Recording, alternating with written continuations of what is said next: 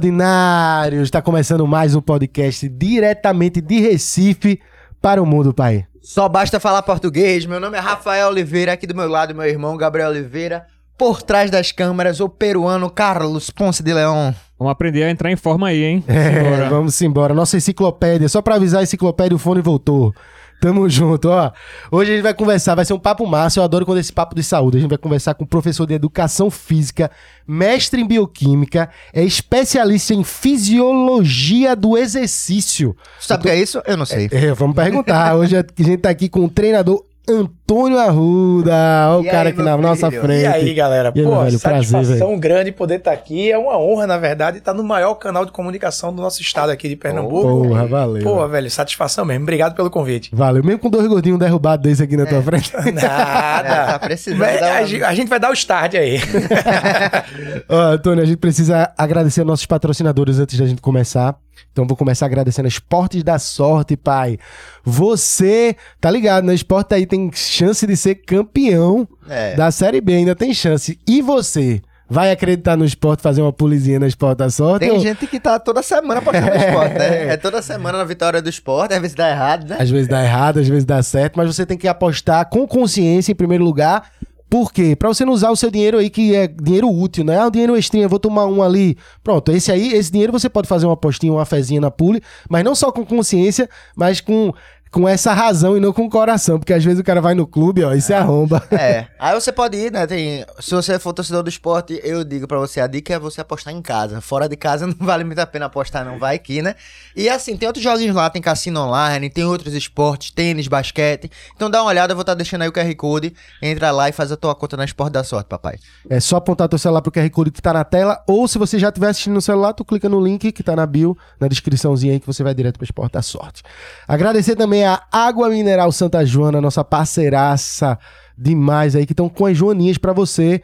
Você precisa conhecer os refrigerantes da Santa Joana, são vários sabores, inclusive a Cajuana, o refrigerante de caju, pai. Quem gosta de cajuína aí, a clássica demais, né? antiga, também temos a Cajuana, que é a nossa aqui, ó, da Santa Joana, empresa pernambucana que valoriza o pernambucano e as empresas pernambucanas também. Então tamo junto, valeu Santa Joana, o QR Code também tá na tela, beleza? Antônio, todo convidado recebe um presentinho da gente e a gente não vai deixar de, Porra. de passar pra você esse presente da loja Recife Ordinário, pai. Porra, Uma obrigado, velho. camisa, dá uma olhada aí. Pernambuco, meu país. Tu é pernambucano, né? Total. Ah, pai, pois é. 100% Pernambuco, olha aí. Camisa Pernambuco, meu país, pra gente ter o orgulho da nossa cultura, o orgulho da nossa terra. Pô, velho. da loja Recife Obrigado aí, Ordinário. ó, Fica aqui o bacana. presente. Boa, Já vou usar e vou marcar vocês aí, hein? boa. Espero que viu? A gente já botou um fortinho aí, porque É. sabe que o cara é torado.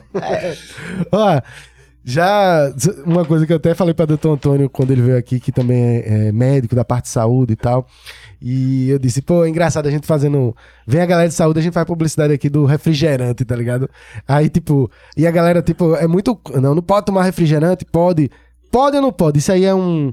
É uma questão de que vai muito do limite de quem tá fazendo.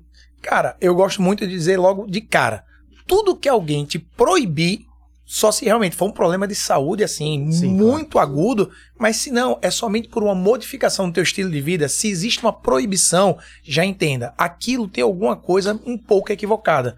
Não existe hoje você estar proibindo uma pessoa tomar um refrigerante. O que você deve é evitar o consumo exagerado. Sim. Então, assim, não tem problema nenhum se o cara, de segunda até sexta, ele faz o uso de algum, até mesmo refrigerante sem açúcar, ou se a pessoa tá fazendo uso de uma água, água com gás, aí gosta muito hoje de água com, lima, com limão, né? Coloca um pouquinho de limão ali É. sem açúcar. Pô, chegar no final de semana, isso se torna uma exceção. Entendi. O problema é essa exceção começar a ser algo frequente e ela passar a ser regra. Uhum. Por quê? Porque aí sim a gente vai ter um consumo de açúcar muito alto. Mas tem uma questão muito importante. Você imagina assim, você pensa num cara que ele tava lá obeso, obeso de fato, ele tava com IMC alto, ele tava aí com IMC 33, 36. Era um cara que vinha de uma alimentação extremamente desregrada. Ele estava acostumado a comer de tudo, beber de tudo, e aí ele tinha um consumo de açúcar extremamente elevado. A partir do momento que ele decide dizer assim, vou mudar meu estilo de vida, porque eu preciso emagrecer, questão de saúde, beleza. Se ele, da noite pro dia, decidir, eu sempre digo o seguinte: se ele decidir da noite pro dia, vou fazer exercício cinco, seis vezes por semana, vou cortar minha dieta, vou cortar na alimentação, vou cortar isso, vou cortar aquilo. Vai dar Ele- ruim. Claro que vai.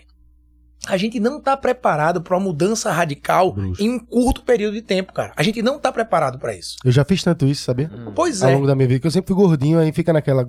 Engorda muito, aí emagrece, engorda muito, emagrece ao longo da vida. Eu já fiz muito isso. Tipo, a partir de agora, eu vou, não vou comer mais nada e vou pra academia.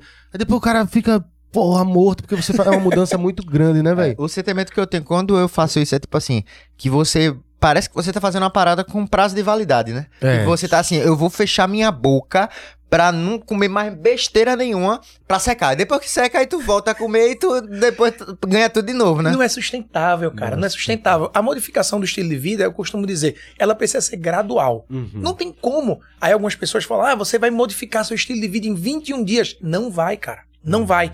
Veja, eu já tenho, por exemplo, um estilo de vida bacana. Claro, tem 20 anos, pelo menos, que eu trabalho com educação física, que eu sou personal trainer, que eu já trabalho nesse meio. Se eu hoje começar a dizer, eu vou correr 5 km por dia todos os dias, re- realmente, pra mim, em alguns dias eu vou adquirir esse hábito. Agora você imagina, um cara que não faz nada, do nada dizer, a partir de hoje, todo dia 5 km. Não vai, cara, não é sustentável. Então você tem que identificar que essas modificações de estilo de vida, para algumas pessoas que já estão mais próximas disso, elas vão ser mais rápidas e mais duradouras, e para outras, cara, vai ser difícil. Então, não pega para um cara que toma, tô falando sério, um litro, um litro e meio de refrigerante por dia e fala para ele, a partir de amanhã zerou, não vai ser sustentável. Então o que é que você deve fazer? Começar o consumo reduzido, começar o consumo do refrigerante sem açúcar, pra ir, vamos brincar, Desmamando, desmamando esse cara nisso. Perfeito. Agora, isso que tu fala me faz pensar que, porque pra gente, eu digo pra gente que me incluo desse, no- no- que come, é sedentário, faz um monte de besteira, é, se torna, é muito além de, não é fome. É muito, é uma alimentação até, eu trato gula, até como né? um vício, velho. Porque, por exemplo, eu fumo também. Aí eu sou, pra deixar o cigarro, o tabaco, é um, é horrível, assim. Eu já tentei várias vezes e sei que eu vou ter que tentar, é, eu vou ter que parar em um momento que ninguém vai conseguir passar a vida desse jeito. Só que você percebe, que eu percebo que é uma compensação do muito do dia a dia, porque tem, quando eu tentei, eu fiz assim, eu vou reduzir meu cigarro. Aí você consegue reduzir de, de que eu fumo 10, 12 cigarros num dia, você consegue, eu consigo fumar dois. Aham. Só que quando você. Aí você. Quando você tira esses dois, o corpo perde. Aí eu consigo perceber a diferença de quando é o corpo pedindo aquela Isso. substância do que quando é aquela. Tô ocioso, eu tô ansioso, quero fazer alguma coisa, e o cara acende um cigarro. A mesma coisa eu sinto com comida, velho. Tem hora que eu vou na geladeira de madrugada. Eu não tô com fome. Eu tô assistindo alguma coisa, uma hora da manhã. Aí eu, porra, vou na geladeira. Eu chego lá, abro assim, aí vem na- no estalo. Pô, eu não tô com fome, velho. É que isso é só ansiedade pra botar pra Cara, dentro, velho. Você tá falando isso aí. Eu, deter- eu, eu destino boa parte de uma aula minha de pós-graduação que eu ministro sobre obesidade, o efeito do exercício no emagrecimento e na obesidade, né? Uhum. É, falando sobre isso. Isso que você está falando, hoje tem um termo. Isso se chama food cravings. O que é o food craving? Né? O food craving é o cara que ele tem aquele desejo pela alimentação. Você não tá com fome, você tá com um apetite elevado. Então, esse no... ó, fome é o seguinte: vai daqui meio-dia, você vai chegar e vai dizer assim, meu irmão, tô morrendo de fome. Fome, você não quer saber o que tem aqui, você come É. até esse prato mesmo. Exato. Agora, apetite é tipo, nossa, eu queria agora comer um cheesecake. Exatamente. Isso é apetite. Eu costumo dizer o seguinte: quanto maior o nível de ócio que o cara tá, de ansiedade que o cara tá, de estresse que o cara tá, quando o cara tá trabalhando demais, tá muito estressado, tá dormindo pouco, quando o cara tá com tudo isso, ele tende a aumentar os seus níveis de ansiedade, de estresse, tudo. Isso leva a aumentar o apetite, não a fome. Eu até digo pra você, eu adoro desse exemplo. Algumas vezes você deve ter ficado em casa o dia inteiro, de bobeira, como diria a gente aqui de Recife, de boresta. Aí o cara tá ali de bobeira, aí o cara assistindo televisão e diz: pô, vou comer, não tá com fome. Aí ele abre assim o armário, aí, pô, não tem nada. Mentira, tem arroz, tem feijão, tem macarrão, tem tudo. Mas o cara queria achar, sabe o quê? Chocolate. Exatamente. Aí o cara não achou, ele, pô, não tem nada. Ele abre a geladeira e faz, pô, não tem nada na geladeira. Tem ovo. Tem ovo, tem tudo. É. Mas o cara queria abrir ali e abrir um. E, e tem uma, Uma pizza. torta, um É. negócio assim, tá ligado? Aí o cara, pô. Aí na hora que o cara abre assim o congelador, pô, tem sorvete, chega a dar aquela. O cara já começa o quê? Sentir a energia de tudo que vai vir de bom. O que é que é isso? Liberação neuroquímica. Você está liberando um monte de neurotransmissor. Você já começa a antecipar a sensação daquilo. Aí quando você abre lá, feijão. Aí você faz, puta merda. Gelado ainda. Mano, aí dá aquela decepção. Mas por quê? Porque você já tava tendo a noção, você já começou a ter uma liberação neuroquímica daquilo que você ia comer. Aí olha que doideira. Saiu uma revisão numa, numa das revistas mais importantes do mundo, né? Que é a Nature. Pô, a. Nature é uma puta de uma revista. E a Nature falava o seguinte: que toda vez que você tá mais estressado, ocioso, que você tá mais é, é, com algum sintoma de transtorno, qualquer coisa, que você tá mal, a busca é numa comida. E a comida ela deve ser, na cabeça dessa galera, mais palatável, quer dizer, gostoso. E a- geralmente são alimentos que têm uma densidade energética alta. O que é uma densidade energética alta? Se tu pega, por exemplo, 100 gramas de maçã, tu vai ter isso aqui de caloria. Se tu pega 100 gramas de pão branco, vai ter muito mais caloria do que aquilo na maçã. Então, a densidade energética do pão é muito mais alta. Então, o que é que acontece? Tu acaba buscando um alimento que tem mais calorias, que é mais gostoso. Tipo, tu não tá, ai, que vontade de comer, queria comer uma alface. Mentira, ninguém tá nessa. Uhum. Quando Ninguém. o cara tá ali, pô, queria comer, o cara quer chocolate, o cara quer coisa que é gostoso. E o nome pra isso, velho, virou comfort food. Uhum. Porque são alimentos que vão mexer no teu senso de controle neural, principalmente lá que tá numa região chamada hipotálamo. Uhum. Então esse hipotálamo, ele vai me dizer assim pra você, cara, tranquilo, chegou tudo que você precisava. É quando você come. É, isso é. Pô, pra mim, eu tô vendo. É foda. Vocês estão vendo um filme aí. Eu tô me vendo aqui, porque assim. É, é, E Rafa era mais magro que eu sempre ao longo da vida e ele tá ficando gordinho pra caralho. Tá quase no meu. Tá pau a pau aqui já. eu tô. Ano passado eu engordei 20, 20 quilos, né? De um ano pra cá. De, do ano passado pra Aí, cá. cara, parabéns, irmão. É, é. Aí o cara. Aí. Uma coisa que eu percebi disso que tu tá falando é que. Ano passado a gente, pô, a gente começou o podcast aqui, comecei o Zorrinho, outros projetos, eu comecei a trabalhar mais e, tipo, é, meio que caguei pra, pra academia, né? É. Você caga, né, pras coisas. E aí uma coisa que, que, eu, que eu percebo é justamente isso. Quando você tem, um- sei lá, tive- você tem um dia de trabalho absurdo, assim, você chega de noite, aí você faz... É, é como se fosse uma, uma forma de, de você é, Eu se presentear, né? Eu mereço. Eu mereço. Agora, porra, já me fudi demais. O que é que vai ser um chocolate aqui agora? Só que você fazendo isso todo dia é foda. E uma coisa que eu tá que, que eu tava dizendo pra doutor Antônio também, que é interessante é a questão do paladar. É, você, no começo, justamente antes dessa época de engordar tanto, eu tava com. Eu tava, eu tava tranquilo, eu tava tipo, fazendo academia, sei lá, três, quatro vezes na semana, tinha uma certa rotina de, de não comer muita besteira. E aí eu comia, por exemplo, fiquei é, viciado em chocolate meio amargo, né? Que é um pouco mais assim. Aí você vê, depois de, sei lá, passam uns dois meses, assim, de eu comendo muita besteira e tal. Aí eu fui voltar e comer o chocolate meio amargo e, tipo, não descia mais. Eu queria o chocolate ao leite. É. Sabe, eu queria o açúcar, porque no, no, no, no- ao longo desse tempo eu só tava comendo sorvete, comendo um monte de besteira. Isso. E meu paladar rapidamente já, já mudou, assim. Como é Uma, uma coisa que pra mim eu tava viciado, dizendo, pô, chocolate meio amargo é uma delícia, é melhor do que o chocolate ao leite. Em dois meses eu já não aguentava, eu não queria mais. Eu queria ao leite, sabe? Eu, queria uma... eu fiquei, pô, como Você é que pode? acostuma o paladar açúcar, o besteira, que, né? O que é bom, a gente acostuma rápido. O, É. que é de, o que é ruim, a gente aprende a conviver, né? Uhum. Então, o que é que acontece? Quando você pegou um negócio que tem mais açúcar, tem muito mais liberação em questões de neurotransmissores. Então, tem uma mediação lá no teu cérebro que te dá mais prazer. Então, você começa a se sentir muito melhor por comer esse tanto de açúcar, fora que o paladar pro açúcar, ele é muito bom. E aí, o que é que acontece? Quanto mais açúcar vai comendo, mais vontade de comer açúcar vai ficando. Seu paladar vai começando a sentir mais açúcar. Tipo assim, você comia um pudim que tinha pouco açúcar, você começa a comer um pudim que tem mais açúcar. Quando você come um que era com menos açúcar, você diz, pô, tá meio aguado, né? É porque pôs leite, pouco leite condensado, por exemplo. Então você já Aham. começa a se queixar Pronto. desse. Eu passei com isso o contrário e eu percebo a galera falar isso, sabe com o quê? Com suco. Eu tomava aquele suco de caixa de uva, tomava aquilo direto e tal, e já tinha um amigo meu, Naldo, que dizia assim: meu irmão, isso aí é açúcar puro, isso é só besteira. Toma o integral, e, e o integral também tem açúcar, mas é, É. integral, né? Aí. Toma o integral, eu comecei a tomar o integral. E o integral não é nem que seja doce, é que ele é forte. Aí eu sempre misturo com um pouquinho de água pra dar uma equilibrada. Aí passei, a- hoje eu tomo isso há, sei lá, três anos, eu gosto do suquinho de uva integral, boto 30%, um pouquinho de água, um gelinho, fica massa.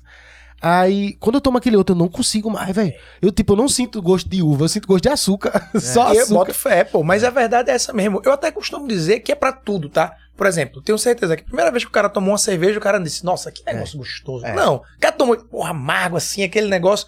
Porra, o cara toma uma vez, toma. é, Quando o cara entra no ritmo, porra, qualquer cerveja o cara toma hum, geladinho, bom demais.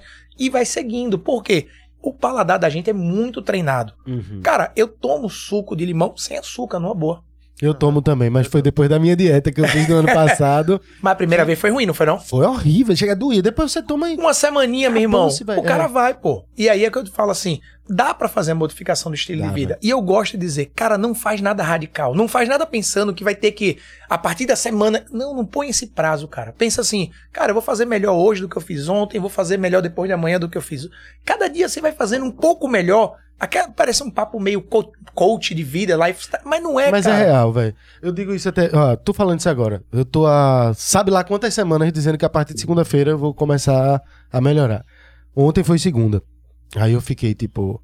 é, fiz o. Fiz o. Passei o dia todo na agência, a gente saiu daqui trabalhando pra dar o gás pra organizar a semana, mais ou menos 9h40 da noite. Aí cheguei em casa 10h20, tomei banho, organizei minhas coisas. Hoje já tinha podcast, então tinha que ser rápido. Eu olhei assim na geladeira, eu pensei, vou fazer um cuscuz. Posso comer uma quantidade maior, é mais de boa tal. Vou comer um cuscuz com ovo, vai ser massa.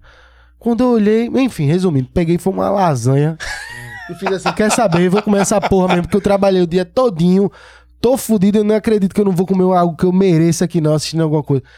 Essa sensação de, de você querer compensar é muito difícil, tá ligado? Sim. E estou falando isso aí agora, me deu até um gatilho, assim, pra eu, pra eu realmente botar isso na minha cabeça de que não tem que ser segunda-feira, velho. Eu posso, tipo, ontem eu fiz merda, hoje eu não preciso fazer, Total. tá ligado? E eu vou, posso falar duas coisas mais aqui. Ah. A primeira coisa é: erra menos quem tem mais previsibilidade. Olha que doideira. É tipo assim, pô, amanhã, como é meu dia?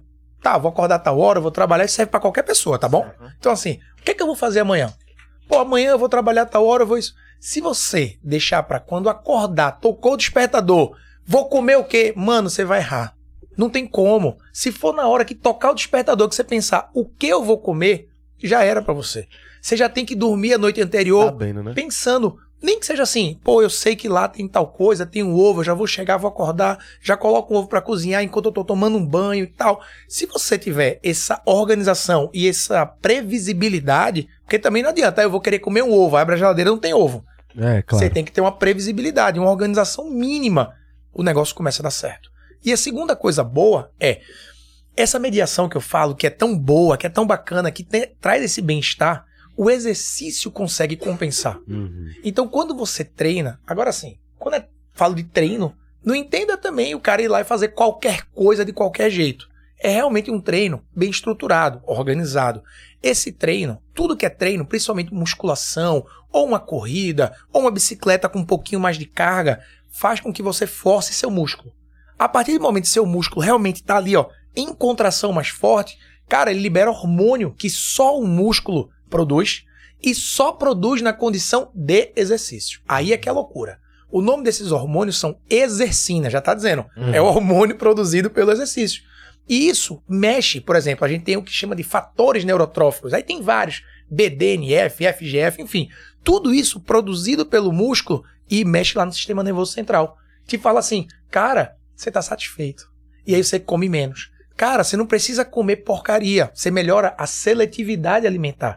Então, muitas vezes, um mecanismo prévio para evitar você comer mais e comer bobagem é treinar. E eu não tô dizendo que é para treinar para gastar a caloria do que vai comer. Isso é outro mecanismo que, de fato, você acaba tendo um pouco de compensação. Óbvio, você gastou um pouco mais, mesmo que você coma um pouco mais, senta no equilíbrio legal. Beleza, isso também acontece. Mas o principal é pelo efeito no teu metabolismo. Então, pô, o treino, ele tem assim um espectro muito grande na condução de tudo que tu vai ter de percepção e de, digamos assim, de rotina no teu dia como um todo. Então, pô, treino vai muito além de, ah, eu vou gastar mais caloria. Às vezes você faz um treino e gasta muito mais caloria, mas foi um treino pior para o teu emagrecimento do que um treino que gastou menos calorias. Por que, Arruda? Porque às vezes foi um treino extremamente exaustivo. Aí um treino muito exaustivo, o que é que acontece? Tu libera muito mais cortisol. Foi um treino muito mais exaustivo, tu vai ficar um treino, porra, fadigado o resto do dia. Não vai ser legal pra tua rotina, pro teu dia a dia, não vai ser produtivo.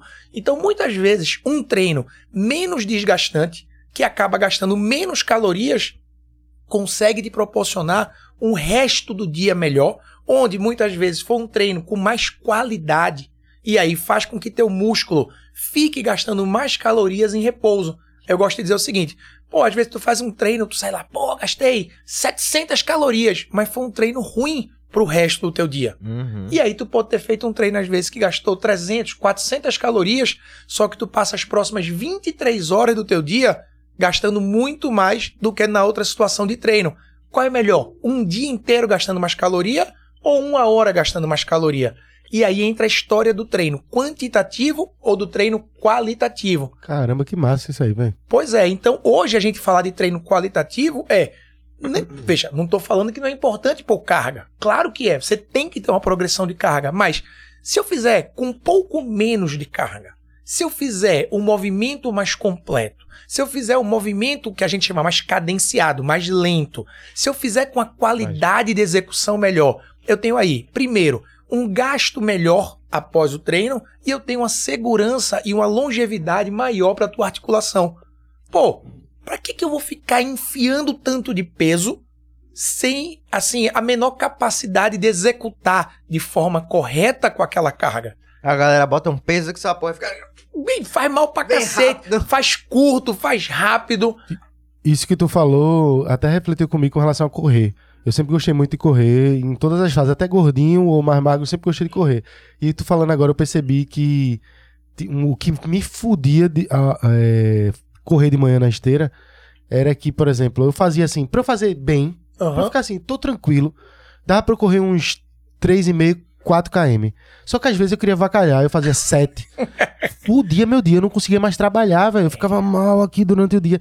Aí eu ficava com aquela sensação, tipo, porra, não vou correr de manhã não. Vou correr de noite, porque eu corro, depois chego em casa e morro, dormindo. Aí eu acordava também fudido. Isso é inter- interessante porque eu poderia correr três, Isso. É, com mais, é, por exemplo, segunda, quarta e sexta, ao invés de correr na segunda, sete e passar o resto da semana sem Pô, Gabriel. morto, tá ligado? Eu vou falar pra você, velho, uma frase de um professor canadense chamado Christopher Powers. Ele fala o seguinte: você não tem que correr pra ficar em forma. Você primeiro tem que entrar em forma pra poder correr.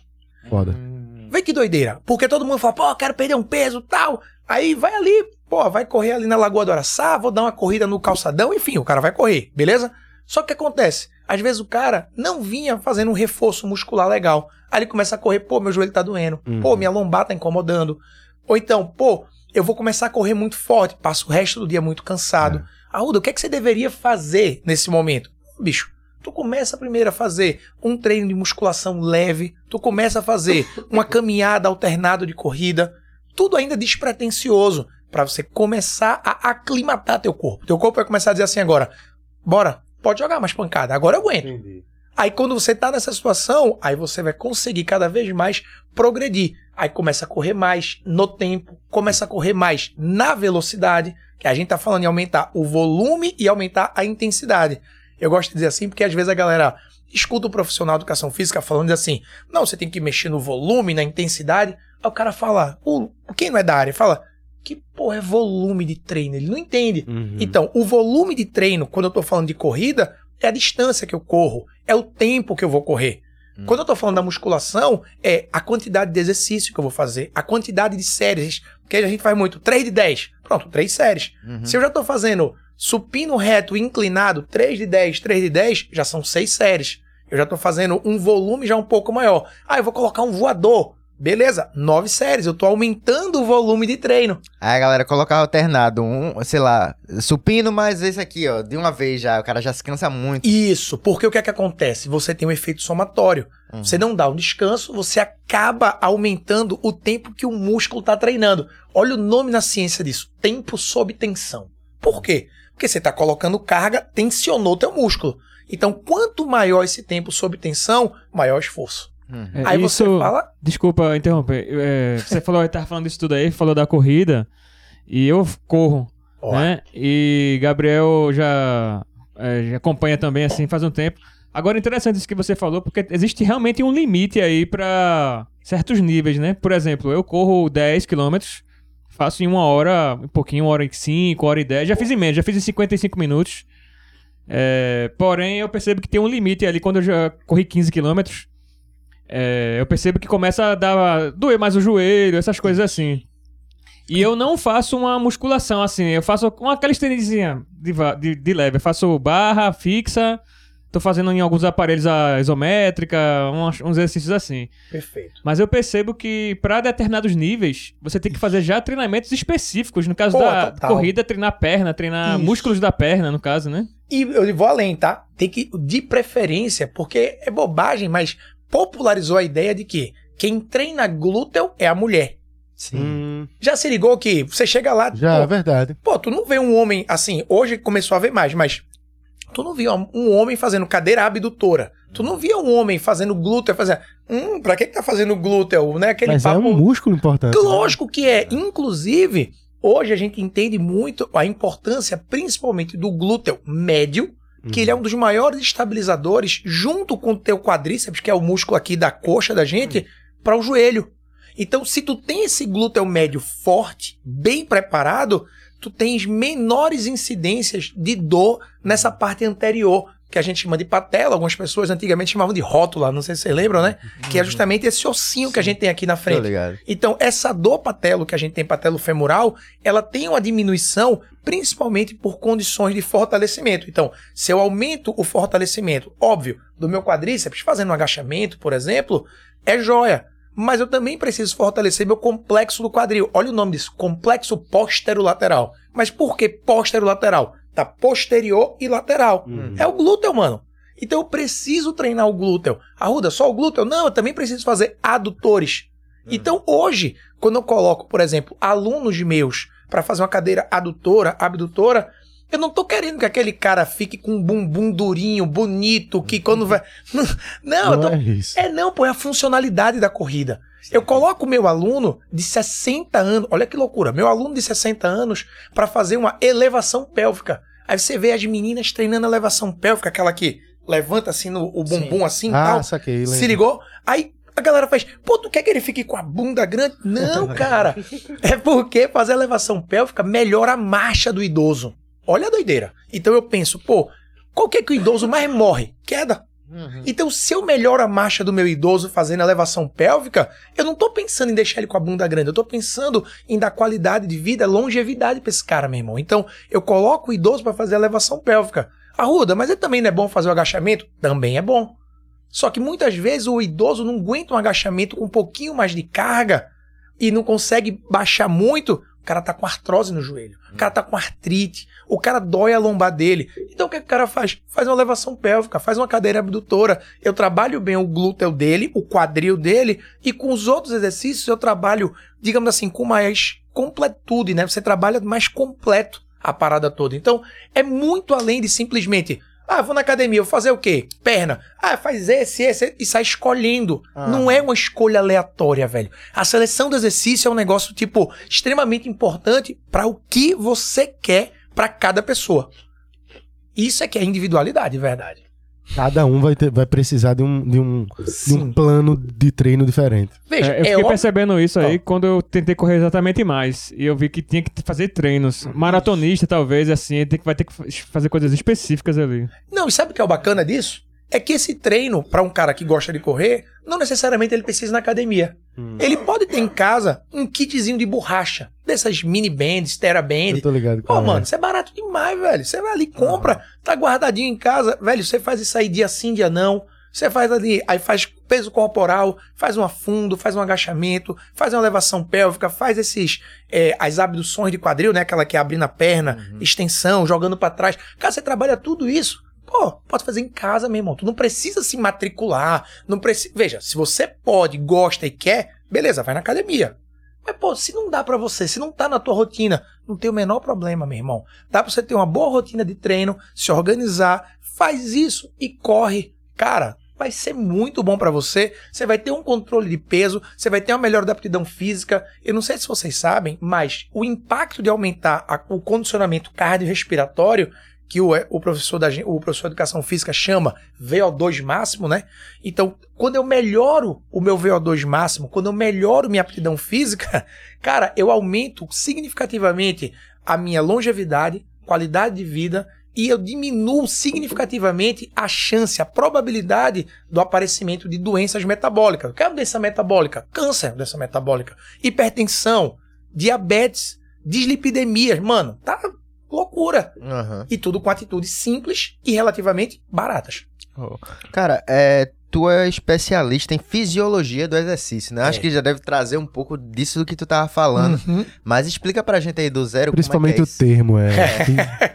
Bom, um cara que é especialista em fisiologia do exercício é um cara que, além de uma graduação, seja em educação física, principalmente, mas também poderia ter vindo em nutrição, Tu é de educação física. Sou da educação física. É, poderia ter feito nutrição, poderia ter feito também fisioterapia, e ele conseguiria se encaixar muito bem como especialista em fisiologia do exercício. Uhum. Só que aí eles, a gente teria uma, digamos assim, atuação profissional distinta. Uhum. Eles trabalhariam com a prescrição clínica né, da parte nutricional, o outro com uma reabilitação é, ortopédica, né, traumato, de quem teve algum tipo de lesão e como ele pode fazer a melhor inserção num programa de treino e de treinos reabilitivos, tipo voltar o cara que estava mal. Uhum. Então, esse cara ele pode fazer essa especialização em fisiologia do exercício. No meu campo, o que é que eu aprendo enquanto fisiologia do exercício? O fisiologista do exercício. Eu entendo o que é uma excelente dose de treino aeróbio. Então, eu fico pensando, qual é esse volume, qual é essa quantidade adequada para cada pessoa? Ou então, pô, vou fazer um teste em você, porque eu tenho essa especialização. Então, eu faço um teste cardiorrespiratório super simples. Eu te coloco para correr aqui na beira-mar e digo, ó, 12 minutos, cara, corre o melhor que você pode. Jogo dentro de uma equação, super simples. Quando tu diz o melhor é rápido, é? É, tipo, o melhor tempo possível. E aí tu vai lá e pega. é, aí, no caso, são 12 minutos, eu tenho que ver a maior distância que tu percorre. Pego essa distância, aí vai me dizer teu componente cardiorrespiratório. Uhum. Aí eu já vou dizer, opa, pra idade, ele é homem, a idade dele, o nível dele. tu- pra- Ixi, eu tô fudido, então. Fumando pra caralho. É. Pronto. E aí vai te dar uma, uma, uma baixa aptidão funcional. Aí veja, eu não sou maluco. Eu vou chegar pra você e vou dizer, cara, ele tá com esse VO2 assim. Eu vi que tu atingiu uma frequência cardíaca X ou Y. A partir disso, eu vou montar um treino de corrida na rua, de corrida na esteira, de corrida e caminhada. Ou, pô, Arruda, eu gosto mais de pedalar. Não tem problema, eu vou montar baseado na tua frequência cardíaca, na tua percepção do esforço. Às vezes você tá fazendo e, meu irmão, tô cansado pra caramba. A percepção do esforço tá alta, então tá um esforço muito alto. O fisiologista do exercício, ele consegue montar bons treinos baseado em parâmetros que aquele cara te dá em testes. Então eu vou lá, faço o teste em você, tem um parâmetro. Tem um- Massa. um- uma normativa daquilo ali. A partir disso, vamos botar os melhores exercícios para ter grandes respostas que me deem, além de um resultado, uma segurança para quem está treinando. Sim. Foda. Então, tô- é, é justamente a, forma mais específica que tu vai conseguir pra determinada pessoa, né? Não fica Isso. generalizado. Ah, porque eu lembro, engraçado que, não sei se acontece hoje, né? Faz tempo que eu não vou pra academia, mas quando eu ia pra academia, sei lá, 10 anos atrás, Tipo, ele fala de boa, né? Faz tempo que eu não vou pra academia, vou, né? É, 10 anos há atrás. 10 anos atrás, porque eu, até nos outros períodos eu fazia assim, mais um exercício aeróbico, então correr, mas academia eu fiquei meio abusado pela. Sabe o que é que me abusou em academia? O excesso de repetição das, da- das mesmas coisas. Só que vê com. Que época também eu treinei? Vamos botar aí, 2012 foi início do Putz Valley. Pronto, mais ou menos. Pronto, há uns 10 anos atrás, talvez até um pouco mais, 11, 12. Na minha época, eu não sei se ainda é hoje, eu chegava lá na academia, era até na cidade universitária. Você fazia o primeiro teste basicão, que era muito basicão, assim, se pesa tal, sabe mais ou menos. E tinha um instrutor que ele te dava um plano do que tinha que malhar. Aí era um papelzinho que anotava, marcava o número de séries. E aquilo era um dia isso, outro dia aquilo. Meu irmão, eu ficava naquela repetição eterna fazendo aquilo. E sem. Porque na, na época na academia era um instrutor pra uma galera, assim. Aí ele fica alternando, você fica meio perdido, aí ele vê, ó, tá fazendo errado, se ajeita aqui, se ajeita e tal.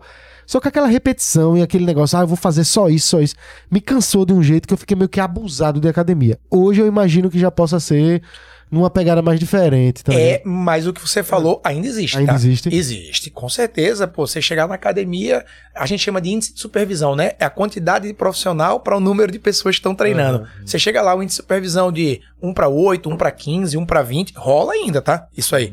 Aí vamos lá. Tem 20 pessoas. Primeiro que o cara não vai conseguir te ver bem, Claro. ok?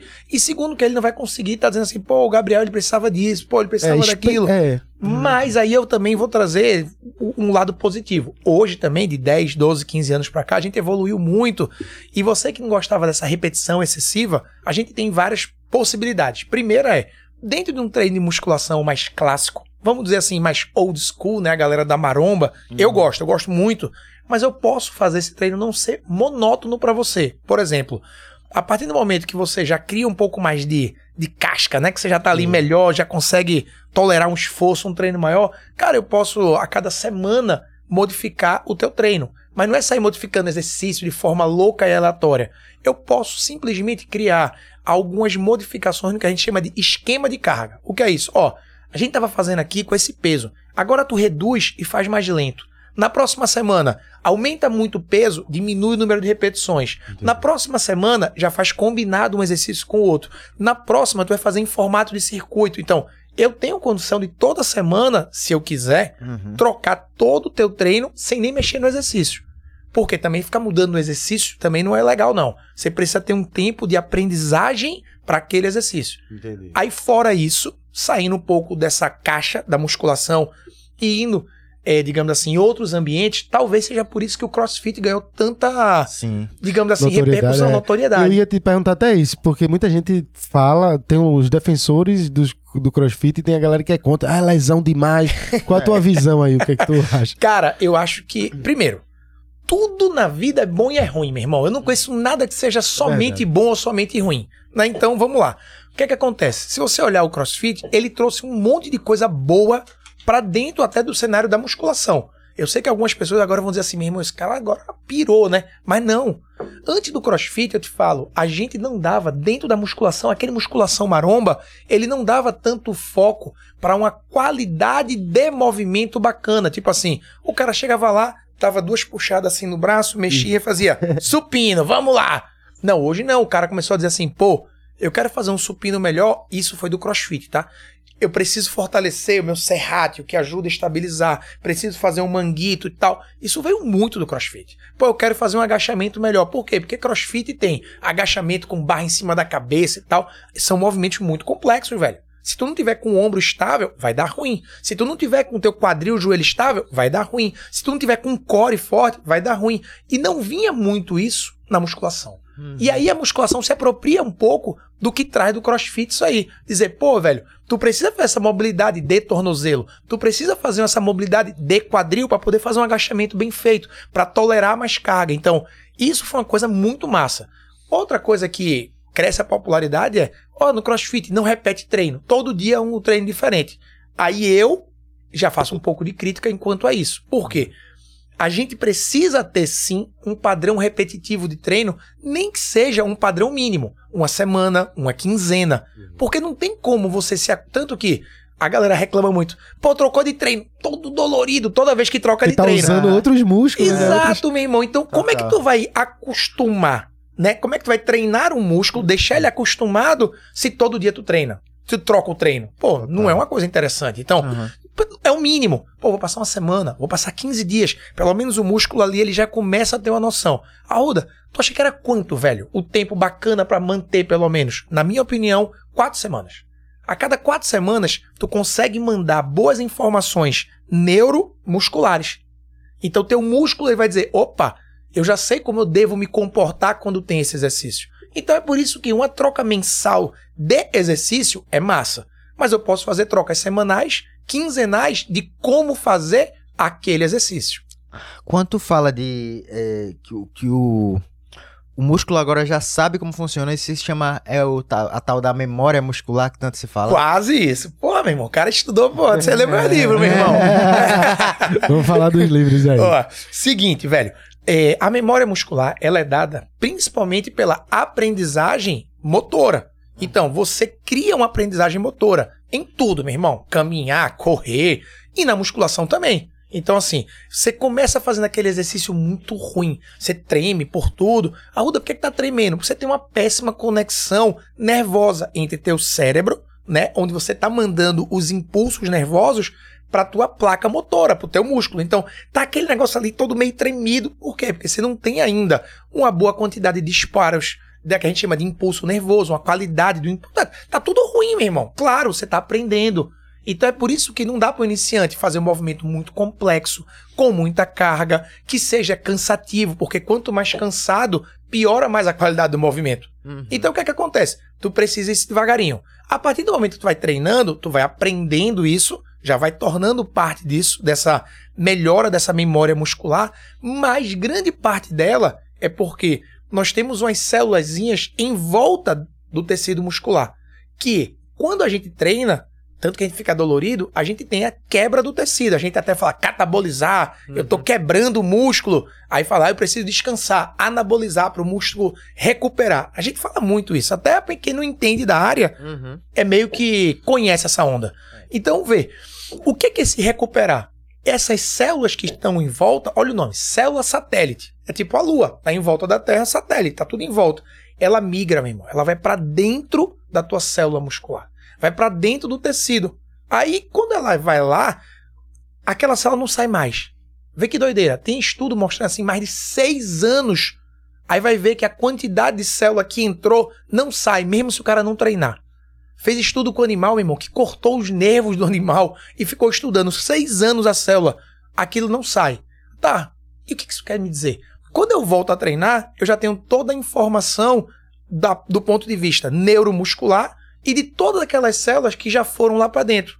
Então, para mim é muito mais fácil voltar aquele shape, voltar a fazer bem feito o exercício, porque eu já tenho o domínio disso aqui e eu já tenho uma célula internamente preparada. Vê que doideira. Doideira. Caramba, total, velho. Agora deixa eu te dizer um negócio. Uma coisa que eu acho que é o maior problema do crossfit, às vezes da academia, é o Instagram. Porque a galera quer. é ou não é? Porque a galera quer se amostrar no Instagram, aí fica querendo avacalhar e faz coisa errada. E aí eu vejo, eu vi, tu, tu é bem ativo no Instagram, teus vídeos aí, tem inclusive vários bombários aí. É. Que é em tom de humor também é legal, porque tu consegue resgatar alguns vídeos de que estão viralizando aí no Brasil, da galera fazendo ou treino errado, ou avacalhando de um jeito, que eu acho que é o Instagram o problema, velho. Porque o cara quer mostrar, né, velho? Velho, tá foda. E sabe o que aqui pra mim, assim, pega pra caramba hoje? É porque é a molecada fazendo isso. Uhum. Tu pega um menino, pô, é menino, velho, 14, 15 anos, aí não é um moleque. É. Se você chega pra mim e fala, é bom um cara de 12 anos fazer exercício, é maravilhoso, meu irmão. Uhum. O cara de 12, 13, 14 anos fazer musculação é fantástico. Porque antigamente tinha essa lenda, né? que não podia, né? Mas era muito lenda. E o pior, é um antigamente muito longo, sabia? A gente tem aí consensos de mais de 20 anos falando de como é importante pra uma criança Uhum. de 10, 12 anos treinar musculação. Vê que doideira. Caramba, velho. Só que, pô, eu lembro que até alguns anos atrás, pessoa na minha família chegava pra mim e fazia: Ô, Fulaninho, né? Um, tipo um primo meu mais novo. Ô, Fulaninho, É ele pode fazer exercício? Eu, Claro, ele deve. A mãe olhava assim pra mim, sabendo quem eu sou hoje do ponto de vista do conhecimento técnico, ainda ficava meio que. Será que ele tá Com falando? medo, né? É, com medo. Pô, aí isso aconteceu, esse menino hoje tem 1,93m de altura. E tá treinando, tá ligado? Posso mandar um abraço pra ele? Ele vai Pode, assistir aqui, claro, ó. à vontade. Pedrão, Pedro Pabst, meu irmão. É, brother meu aí, meu primo aí. 1,93 é. 1,93 de altura. O moleque me passou Porque já, a galera velho. dizia que atrofiava, que o Pô, cara. é. Não é, tinha um- eu lembro que quando isso aconteceu comigo, numa época de- lá na CDU, eu, novo, assim, os meninos. Era, eu sempre tive uns amigos mais velhos. O cara tinha 18, eu tinha 15. Eu era da CDU, viu, irmão? E era, tu era da CDU, É. que massa. Morasse ali. Foi, ali tá ligado o, o transportadora Atlas ali. Sim, bem pertinho da gente, pô. A gente morava já próximo a Polidoro, nas transversais. Meu assim. irmão, é. Tá aí, Pronto, ó. aí os caras começaram a malhar, os caras mais velhos, né? Ah, agora eu quero ficar fortinho. Eu com 15 anos, e eu lembro da minha mãe, meus pais dizendo, não pode não, você é muito novo. Não pode não. Eu com 15 anos, pô, Atrofia, época. Mas tudo bem que eu sou velho, né? Isso era o quê? 2000 e... 2004, 2005. Tipo, aí, mas é interessante, porque eu sempre escutei essa lenda. E quando eu via, às vezes, sei lá, um, um- um menino novinho treinando, aparecia uma matéria, o filho não sei o quê, o menino é forte, tal, tal, tal. Eu via muitas críticas, ó, aí vai lascar o menino e tal. Meu Irmão, vê que doideira. Eu vou fazer aqui um, um relato rápido pra que todo mundo hoje, pô, se Deus quiser, hoje saia com essa mensagem e diga assim, pô, meu filho pode treinar sem problema. Pro cara atrofiar na história, a gente tem dentro do osso placa de crescimento, beleza? Essas placas são de cartilagem. Para você parar de crescer, você tem que ter uma lesão nessa placa. Só que, meu irmão, qualquer tipo de lesão dá dor, processo inflamatório. E assim, você precisaria estar tá machucando em cima do machucado, continuar fazendo, não sei o que. Aí eu sempre pergunto o seguinte: você acha que é mais fácil um menino sentado numa cadeirinha extensora ou num leg press com pouca carga, um adulto supervisionando ele, ó, oh, tá certo, tal. Ah. O que é, que é mais fácil? Ele machucar assim ou vai jogar bola, menino, pula da árvore, sobe do muro? É. O que é, que é mais fácil? É claro que seria mais fácil ele fazendo atividades aí sem supervisão. E a gente não manda ele não fazer isso, porque a gente não tem medo. Qual seria o medo? Porque tem mais carga. Não necessariamente. Sabe por quê? Pensa agora. Se o menino tem 60 quilos, eu posso botar ele para fazer um leg press com 20, com 30. Tem menos peso do que o próprio peso do corpo dele. Então, é saber dosar. Hum. Então, esse é o primeiro ponto. Segundo, cara, influência hormonal, melhora cognitiva. Cara, quanto antes tu começar a musculação, mais, eu gosto de dizer, tu faz uma poupança pra tua, pra tua pro teu envelhecimento, sentido. meu irmão. Uhum. Pior que faz sentido, que eu fiz uma poupança ao contrário. Eu tomava refrigerante todo dia, comia biscoito hum, nos anos 90, porque era fácil, era... Ninguém pensava nisso, nos anos 90 a galera comia carne de lata, a porra toda, aí, e, e avacalhado e era refrigerante o tempo todo. Eu cresci fiquei um viciado em refrigerante, porra. Eu tinha uns 18 anos e tudo meu era refrigerante, refrigerante, refrigerante, toda hora, todo instante. E eu vejo esse reflexo, inclusive, nos meus primos, Márcio, Mariana, que lá era. Se manhã ela dizia assim: pode tomar refrigerante sexta, sábado domingo. Eu tomava 2 litros na sexta, 2 litros no sábado, 2 litros no domingo. Já na, nos meus primos podia todo dia então era lanche, qualquer tipo de lanche, era biscoito e refrigerante. O caba, todos eles tiveram essa influência, todos gordinhos, todo tem essa pegada de, de querer tomar refrigerante, comer besteira. E é foi a poupança ao contrário. Tudo isso influencia pro futuro. Pô, Inclusive você ser jovem, novo e tá treinando, tá se preocupando com a saúde, é total uma poupança pro futuro você Meu ser um velho, cara muito. Com certeza. Se você pega aí, hoje, por exemplo, você vai. Ó, você não vai chegar depois de idoso e construir uma quantidade de massa muscular muito grande. Você não vai. Uhum. Porque a gente tem um declínio hormonal, é, é natural. Se você cria essa quantidade de massa muscular aumentada na tua, digamos assim, juventude, na tua fase de maturidade de adulto, tal, você vai conseguir ter uma longevidade e qualidade de vida melhor, principalmente porque você aumenta o que a gente chama de índice de massa muscular. Hum. Quanto maior essa quantidade dessa massa muscular em relação ao teu peso corporal, cara, isso vai te dar uma longevidade, uma qualidade de vida muito maior. Então, o ideal é você já com 16, 18, 20 anos, de verdade, treinar. E o pior, treinar para ganhar músculo. Aí você vai dizer assim, pô, tu tá querendo todo mundo virar um maromba? Não, não é, velho. Porque ninguém vai virar um maromba se você treinar normal. Não. O cara que vira maromba é o cara que é fake nerd, meu irmão. pô, Mas, fala, fala, fala. Pô, eu queria até falar sobre isso, porque a gente tá falando das crianças, né? Dos jovens que querem malhar e tudo mais. E eu acho que um, nesse momento de agora a gente tá vendo um monte de, de pirra iludido com essa história dos anabolizantes, né? Total. E sim, eu acabo acho que eu não falei só um negócio. Então é bacana treinar, mas é ruim quando ele treina querendo botar um peso. Vai lá, meu irmão, você tá já. Aqui, o cara meteu todo ficha. Podcast meu é assim, irmão, ele tá triturando aqui. Principalmente não... quando é perto do almoço. Hoje eu não tomei café da manhã, pô. Eu tô vendo, mesmo. É todo podcast assim. Teve um que, só pra fazer a resenha, teve um que ele comeu tudinho, depois ficou com a mão esticando, pegando do convidado aqui. Eu tava aqui, ó. Ele aqui, ó. Tá capô. O convidado, aqui, o convidado não comeu, hein? Aí, vê, qual é a resenha? É o, é o adolescente ele entender que ele vai ter que treinar, que é muito bom, mas ele precisa treinar dentro do que ele pode treinar. Uhum. Então, pô, se dá pra ele fazer um leg press bem feito, sei lá, com 100 quilos, beleza, vai lá e faz. A partir do momento que ele perde a qualidade do exercício para tentar aumentar essa carga, aí como o Gabriel falou, para impressionar, para ganhar like, gerar engajamento, aí começou a fazer bobagem. Aí mesmo, pode esquecer. Então, a frase é: a qualidade da técnica precede a evolução da carga. Então, eu preciso fazer bem feito para depois poder aumentar a carga. Uhum. Eu não posso sair aumentando indiscriminadamente, senão aí sim eu vou fazer mal feito. Quando eu faço mal feito, aí eu posso me machucar. Esse machucar não necessariamente é parar de crescer. O machucar é, pô, eu posso ter uma lesão no joelho, eu posso começar a ter dor na lombar, aí, pô, eu posso ter um monte de coisa. Ou Hoje começou uma história. Pô, se você pega lá meu no meu Instagram, o, um dos vídeos fixados, né? Tem um que é falando do meu livro, claro. Tem outro lá que é falando lá de. É, de, um, de, um, de uma coisa engraçada, de um cara dando tapa nas costas do outro para levantar. e o outro sou eu falando sobre uma professora. Né? Eu não peguei uma professora do Brasil, é uma professora de fora. Eu tirei o áudio para poder falar, e aí ela falando em espanhol. Então, para poder não dar problema, né? Para não dar BO aqui, aí eu peguei uma professora de fora. E aí ela tá lá com a moça assim, vai, meu irmão, a menina não tem condição de executar daquela forma, tá muito intenso, tá muito peso, sem qualidade técnica, a menina começa a tremer, a menina começa a chorar, aí você fala, aí qual o problema? Mal não vai fazer. Além dos problemas que a gente já falou de é, articular, muscular, ligamentar, é, tudo isso, nem pensa nisso. Tem uma condição que poucas pessoas sabem que existe é algo chamado rabdomiólise. Olha o nome estranho. É estranho, isso parece um Pokémon. é. Aí tu fala assim, porra, o que é rabdomiólise, meu irmão? Que loucura. Meu irmão, rabdomiólise é o seguinte: dentro do músculo da gente, a gente tem muita, muita quantidade de informação. A gente tem proteína, cara, a gente tem um monte de coisa ali dentro. A partir do momento que você tiver uma quantidade excessiva desse conteúdo intra, que está dentro do músculo, e cai na corrente sanguínea, aquilo pode se tornar tóxica para o teu próprio organismo. Hum. Aí o que acontece? Sobrecarga renal, hepática, um monte de coisa. Aí o que acontece? Uma pessoa bate na UTI, meu irmão, por conta disso. Caralho. Uma pessoa pode ir a óbito por conta disso. Uma pessoa pode ter uma paralisação renal por conta disso. Olha que doideira.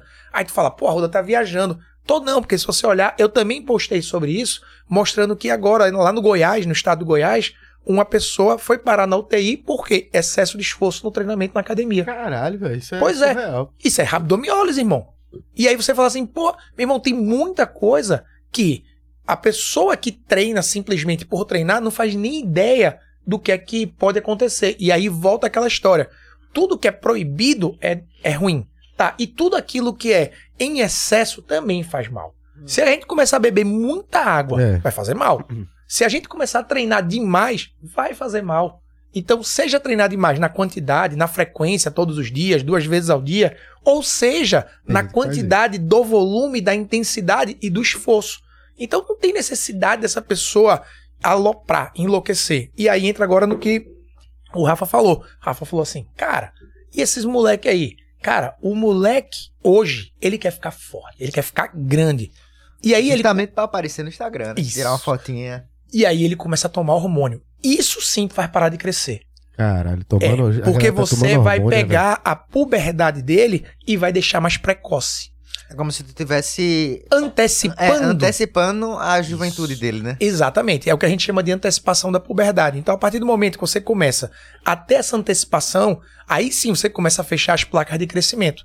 Tanto que pessoas que têm problema real de crescimento, uma criança tá ali e tal, vai no endocrinologista, no caso, vai no endócrino, né? É, pediatra, no caso, tem, tem uma especialidade médica chamada endoped, né? Que são as endócrinos pediatras. Vocês, eu conheço, inclusive eu dou personal para duas, assim, fantásticas. E elas falam muito hoje sobre bloqueio da puberdade. O que é que é isso?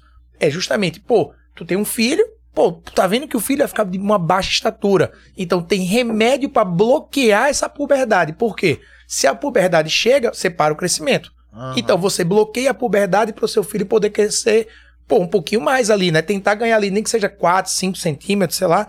Pô, pra um moleque ficar um pouquinho mais, né? Hum. Parrudinho ali, mais, mais crescidinho e tal. Aí, justamente, os meninos de 13, 14 anos que estão indo lá se aventurar na loucura, por conta própria, tomar esse medicamento, ele vai antecipar isso aí. Aí sim pode prejudicar a faixa de crescimento do boy. Uhum. E, essa gal... e essa galera de, de, de hoje, assim? Na minha época, era foda essa questão de bomba, assim, né, galera? Tomar todo tipo de coisa descontrolada. Tá louco o bagulho. Hoje em dia, eu já conversei até com gente que diz assim, não, velho. Determinadas substâncias, se o cara dá até pra tomar com consciência, com um médico, com não sei o que, com alguém. Mas a galera toma. É porque ele sempre tem uma justificativa pra tudo, né, velho, a galera? É, é, o cara falar assim pro cara, ele já olhou assim. É, porque a galera. Mas é o que fala... chega na gente, né, a galera? É, lógico, Dá, dá pra fazer com segurança. Ah, com segurança. É, caralho, é bom demais. Os caras tomam bomba, enche, para de tomar, fica mago, velho. É, meu irmão, meu irmão, isso aí dá pra gente passar o dia inteiro falando dessa porra, tá ligado? Mas Um vamos lá. abraço para meu querido amigo Zé Carlos, ele que já tomou muito desde 20 anos atrás e até hoje, não sei como não morreu ainda. Né? É. Ele tem 20 anos já Um tomando. abençoado ele. Vamos rezar a missa pro homem aí, viu? Ó, mas falando É sério. toma com consciência, porra. É. Não, mas ó, é muito louco isso. Pronto, vê que doideira. Você acabou de falar de um cara 20 anos tomando, beleza? Uhum. Tem um amigo meu que ele já tomava, mas tomava muito pouco, e aí ele decidiu competir.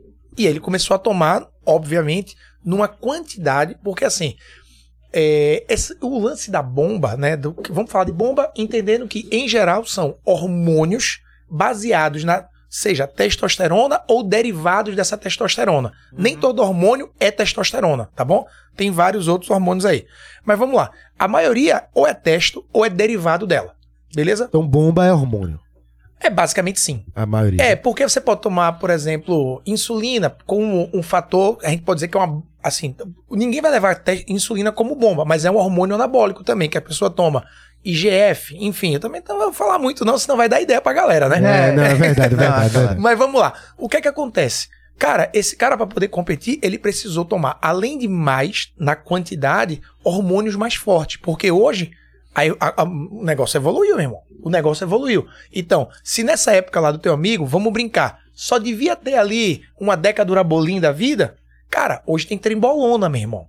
Trembolona é tipo assim, é nível máximo para deixar o cara num aspecto seco, grande, trincado, mas também mexe com isso aqui absurdamente. É. Mexe com todo o perfil de lipídio. Aí você vai dizer, lipídio, gordura. Aí quando você começa a ter muita gordura circulante, você começa a prejudicar sua circulação. Aí você pode ter trombose, você pode vir É, para AVC, é, você é pode, cara, vai dar ruim. E aí quando você começa a tomar muito esteroide, você mexe no seu perfil de hematócrito. Tem a ver a quantidade de é, oxigênio circulante no sangue. Então você começa a ficar com sangue muito viscoso. Eu fico brincando, eu digo assim, o sangue Ui, parece um xarope, meu irmão, do cara. Caralho. Exato. O sangue fica meio xaroposo. Você dá pra perceber que é um negócio que não vai fluir bacana. Flui. Se não flui bacana, o que é que acontece? Tudo de ruim pode acontecer. Então, é aí que o cara, pô, fulano, vai infartou do nada. Pô, não foi do nada, irmão. Não foi do nada. O cara tava fazendo um uso abusivo. Que aí vamos entender agora. A gente tem o uso e o abuso. O que é que é o uso? O uso é o seguinte: tem lá uma pessoa, um idoso, por exemplo, tá um idoso frágil, ele já tá com a quantidade de testosterona baixa, Ele necessita. ele necessita. velho. Isso é o uso do medicamento. O que é o abuso? O abuso é, pô, eu sou fortinho tal, quero ficar grande, rasgado. Vou lá e, ó, vou socar a bota. O cara que fala pra mim, vou fazer uma reposição de testosterona. Fala, qual a tua idade, meu irmão? Aí tu, por exemplo, tu tá em quantos anos agora? 34. Pô, tá bem, meu irmão. Dava no máximo uns 33, hein? Pô, essa, essa boa, essa vou usar. Essa eu vou usar. Pô, tá e tu acha que eu tenho quantos anos? Não, você eu já percebi que é um pouco mais novo aí. Tá com uns 29. Entre 23. 23, tá vendo? É por causa da barba, meu irmão. É por causa da barba. É, não, é porque tá acabadinho mesmo. Ele- e ele disse, e ele disse assim: dá pra perceber que é um pouco mais novo. Foi pela conversa, viu? Pela, É, pela tabaquice. Não, é não. Bicho fuleiro do caramba. Deixa eu adicionar um negocinho aí disso que tu falou, que é super interessante. Tem um amigo, que eu não vou dizer o nome nem, nem Eita, nada, pô, pra não porque queimar. já, porque já é coisa. Ele tomou toma bomba pra caralho, não há 20 anos, mas tomou bomba pra caralho. Academia, pá, não sei o quê. Infartou no início desse ano, eu acho. Aí, tipo, tá bem hoje, tá. tá. Aí a gente ficou, tá vendo as bombas que tu toma? Ele é, não, pô, foi a vacina do Covid, pô. Ei.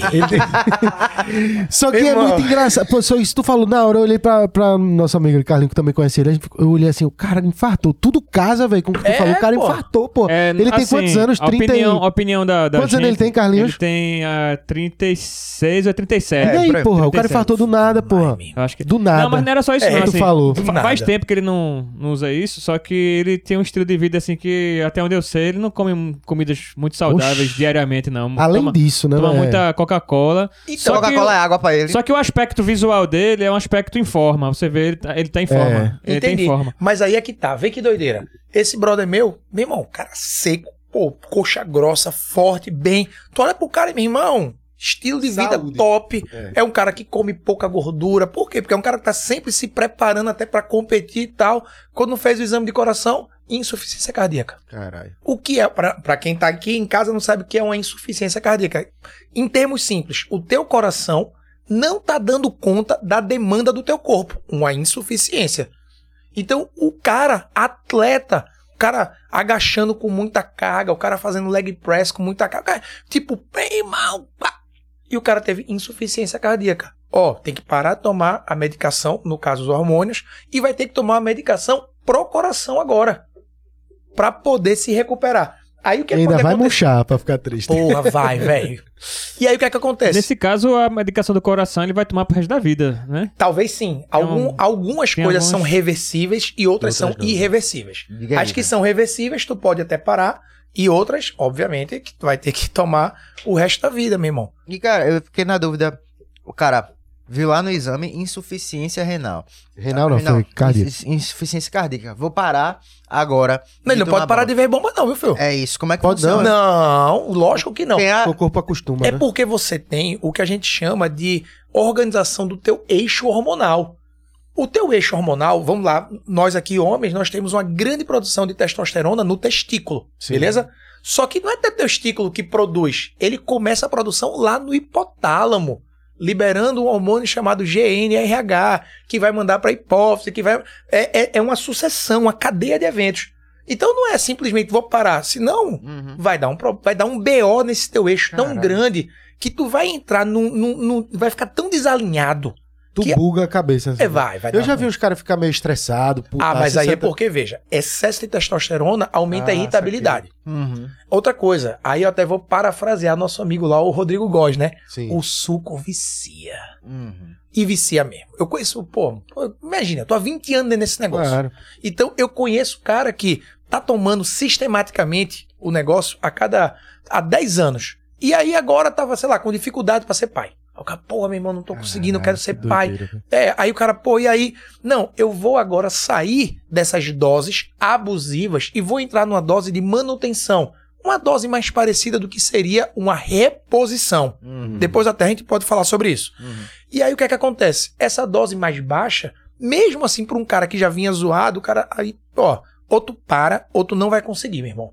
E aí quando ele parou, parou de verdade, quando ele parou, ele disse, meu irmão, pior sensação da vida. Eu não tinha força nem para sair da cama. É um estado assim de tipo assim, incompetência total. Caralho. É porque vê se, vê se eu, tô, vê se eu tô errado. Mano. É, tu, quando, quando tu começa a colocar em tu, o, o teu corpo já faz, já tô recebendo, eu vou parar de Isso. produzir. É meio Isso. que isso, né? E além disso, você tem um nível ótimo, beleza? Você começa a jogar acima desse nível ótimo. Hum. Você tem outros hormônios que tem que contrabalancear a parada. Tipo, tu tem uma quantidade X de testosterona, tu vai ter que ter uma quantidade Y de progesterona, de estrogênio Sim, sim, também. total. Se tu começa a jogar isso muito pra cima, isso aqui também vai Tem ter que que subir. E é óbvio que para um homem subir esse nível de estrogênio não vai ser legal. Então é por isso que muito homem, quando toma, ele toma com bloqueador de estrogênio junto a parada. Doideira. É, aí o cara entra no que a gente chama de polifarmácia, irmão. O cara começa a tomar um monte de medicamento, por quê? Toma uma coisa, desajeita a outra, e aí o negócio vai fazendo. E aí o que é que volta? Hoje a gente tem uma. A gente tem aí, velho, uma variedade absurda de droga à disposição. Antigamente você tinha dois, três. Cara, hoje não. Hoje você tem um aqui, ajuda na definição muscular, você tem um aqui, ajuda no aumento da massa como um todo. Aí o cara, Caralho. pô, eu tô fazendo agora um período pra ganhar muito mais, agora eu tô fazendo um período de seca. E aí, meu irmão, o cara vai nessa história. Ciclos e ciclos, né? Exatamente. E o nome ciclo, por quê? Porque você não pode tomar essa quantidade pra sempre, senão você não aguenta. Então você para, aí quando para, o que é que acontece? O cara começa, como você disse, murchar. O que é que é murchar? Perder a qualidade, perder um pouco da força. E aí, a cabeça, o suco vicia. Ele começa a dizer, pô, já não consigo treinar tão bem. Pô, não tô com a mesma disposição. Pô, eu comecei a diminuir a carga. Pô, eu não tô tão bem no espelho. É, é tanta coisa que vai mudando dentro desse cara que ele fala, mano, tá na hora de fazer um novo ciclo. E aí ele começa, ele faz um ciclo e para, faz um ciclo e para. E na galera mais louca mesmo, assim, na galera grande, os caras fazem o que se chama de blast e cruise. O que é que é o blast? É quando o cara dá uma pancada, um negócio assim, esquece. Não dá pra meros mortais, toma muito. E ele faz o cruise, que é o quê? Ele baixa, mas continua tomando. Pra não parar. Porque se parar vai dar ruim pela quantidade que ele entrou. Então ele vai muito alto, vai mais baixo. Vai muito alto, vai muito baixo. O mero mortal vai lá, faz um ciclo, duas, sei lá, dois meses, três meses, aí para, passa três, quatro meses, aí ele volta. E ele fica fazendo isso. Só Antônio, que, oi, pode falar. dúvida, eu fiquei, eu fiquei na dúvida agora. Se, o ca... se a pessoa. Uma, uma pessoa normal, ela sabe. Em, em geral, as pessoas sabem que depois que, que, que, não, que você deixa de tomar bomba, você dá uma murchada, né? Isso aí, Aham. isso aí é um, um consenso geral, as pessoas sabem. Sim. E a pessoa diz assim, pô, eu vou tomar. Vou fazer um ciclo aqui. Isso. Ela sabe que depois vai murchar. Esse ciclo na cabeça das pessoas, assim, não, serve pra quê? Pô, irmão, pensa tu.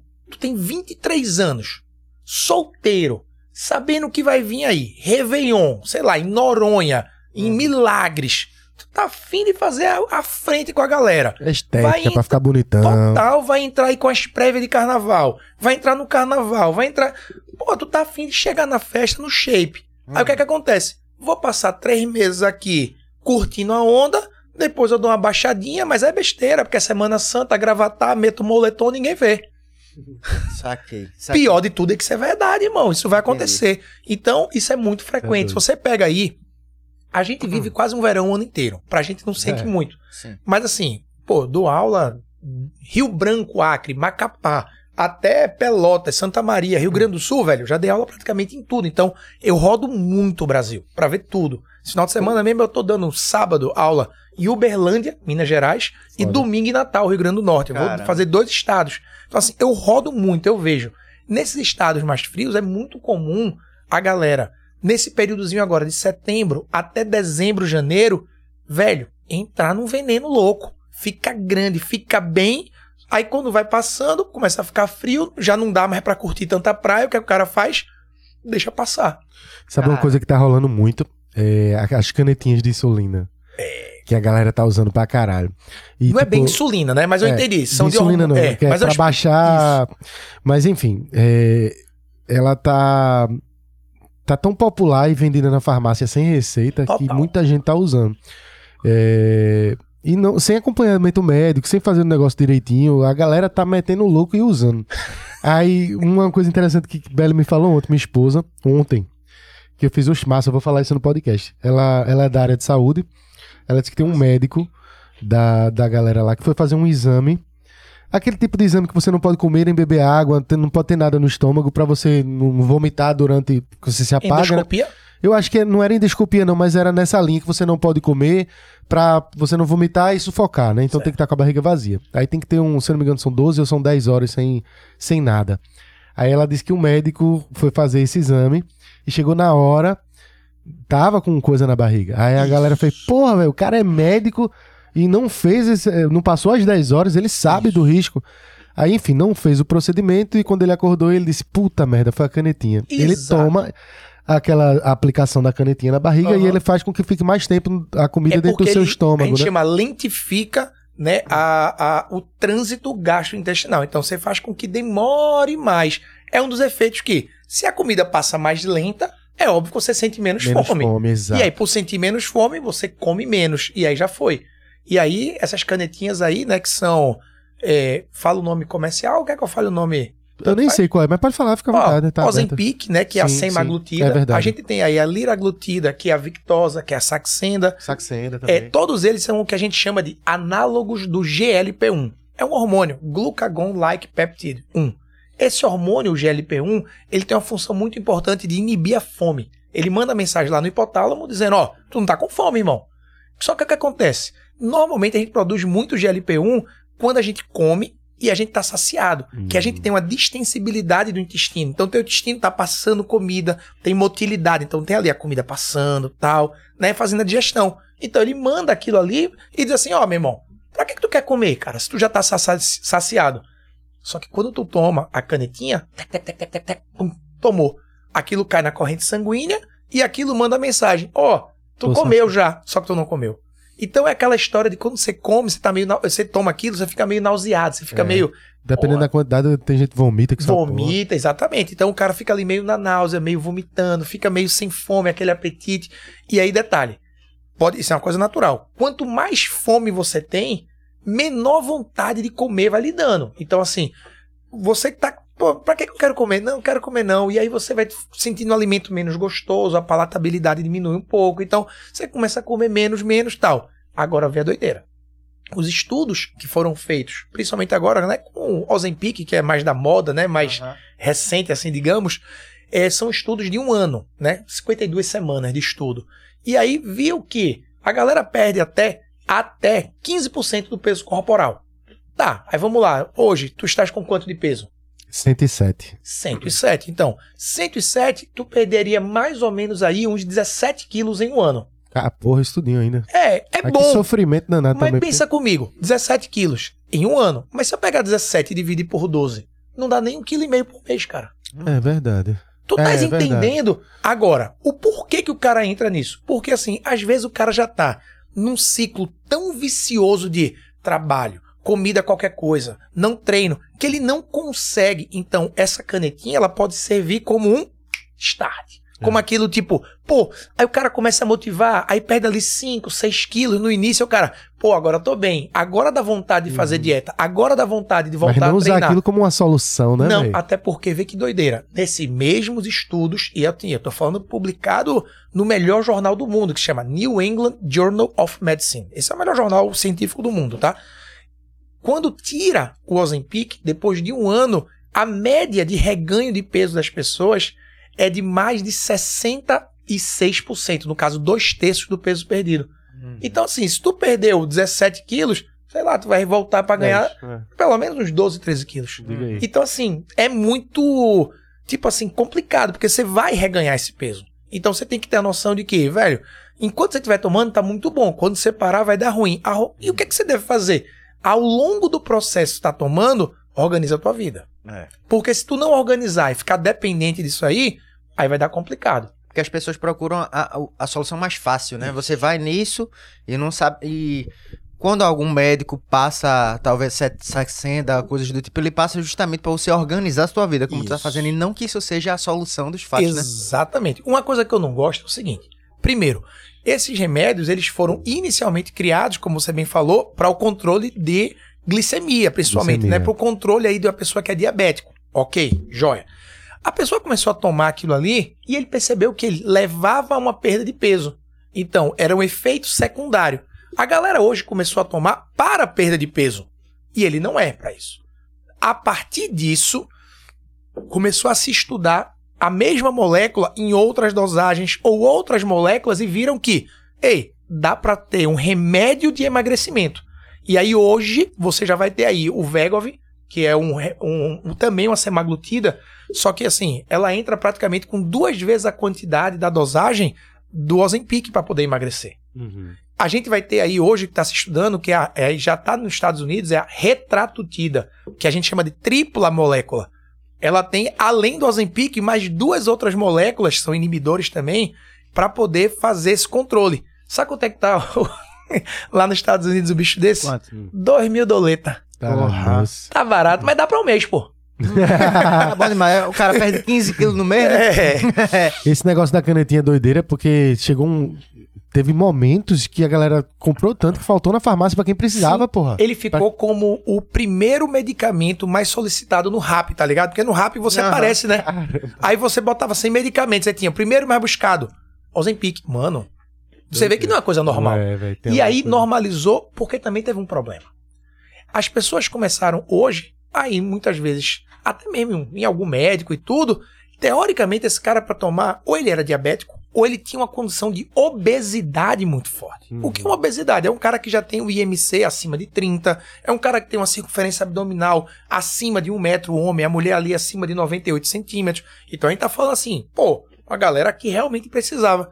Aí começou a menina da academia a dizer: Ah, eu queria perder aqui 3 quilinhos. Ah, eu queria dar uma secada. Aí entrava no remédio. E, pô, é óbvio que essa condição tá errada. Você pega uma pessoa que tem sobrepeso, ela não é obesa. É uma pessoa que tem sobrepeso, ela é diabética? Não. Ah, mas ela é pré-diabética. Ela não é diabética, irmão. Então não tem por que ela É. começar a usar. O primeiro fato aí, ela precisava o quê? Organizar o estilo de vida dela. Mudar a condição de exercício, dormir melhor, treinar, fazer dieta, ela precisava ter um controle do estresse, ela precisava fazer tudo organizado para depois pensar na terapia medicamentosa. Mas não, aí você falou a verdade. A primeira coisa que a pessoa faz é o quê? Vamos entrar no remédio. Por quê? Anota essa, meu irmão. As pessoas não querem emagrecer, elas querem ser emagrecidas. É verdade. É verdade, velho. A pessoa ela não quer ter esforço, meu irmão. Ela quer tirar a responsabilidade do emagrecimento das costas dela e colocar no médico, colocar no professor, colocar no nutricionista, colocar no remédio, colocar na dieta milagrosa. Ah, lançar agora a dieta tal. Pô, essa daí que eu vou fazer. Mas ela não quer dizer assim: qual a dieta que funciona? A que você consegue fazer. Se você consegue fazer bem uma low carb, faz, meu irmão. Se você consegue fazer bom um jejum intermitente, faz ele. Se você consegue fazer uma dieta mediterrânea, aquela baseada em azeites e tal, faz, cara. O importante é que essa dieta tenha adesão. Eu treino, eu faço essa dieta e eu consigo fazer essa dieta por meses. Pô, vai dar resultado, meu irmão. Vai dar resultado. Essa dieta bem calculada, ah, eu tenho uma taxa metabólica X tal. Você vai comer um pouco menos, vai gerar um déficit calórico. Tem o teu treino. É um processo que vai precisar ser cumprido por algum tempo para poder ter resultado. Emagrecimento ele é crônico, complexo e multifatorial. Isso quer dizer, ele é crônico, não é em um mês, não são em dois meses. Ele demora anos. Ele é complexo. Por quê? Porque não é simplesmente ah, eu vou começar a movimentar. Ah, eu vou fechar a boca. Não, pô. Tem hormônio, tem comportamento, tem sono. Ele é complexo. E ele é extremamente multifatorial porque ele depende que teu corpo como um todo funcione perfeitamente. Se não estiver funcionando, pode ter certeza, vai dar ruim. Entendi. É, Carlinhos quer fazer uma pergunta ali, só que antes de. Procura. Tu lembra foi quando eu fui pra Petrolina? Procura o print que eu te mandei aí, porque o meu eu apaguei justamente naquela viagem. Daquele que eu disse, ó, a porra que aparece pra mim aqui no Instagram de dieta. Tá Sim. muito engraçado, pô.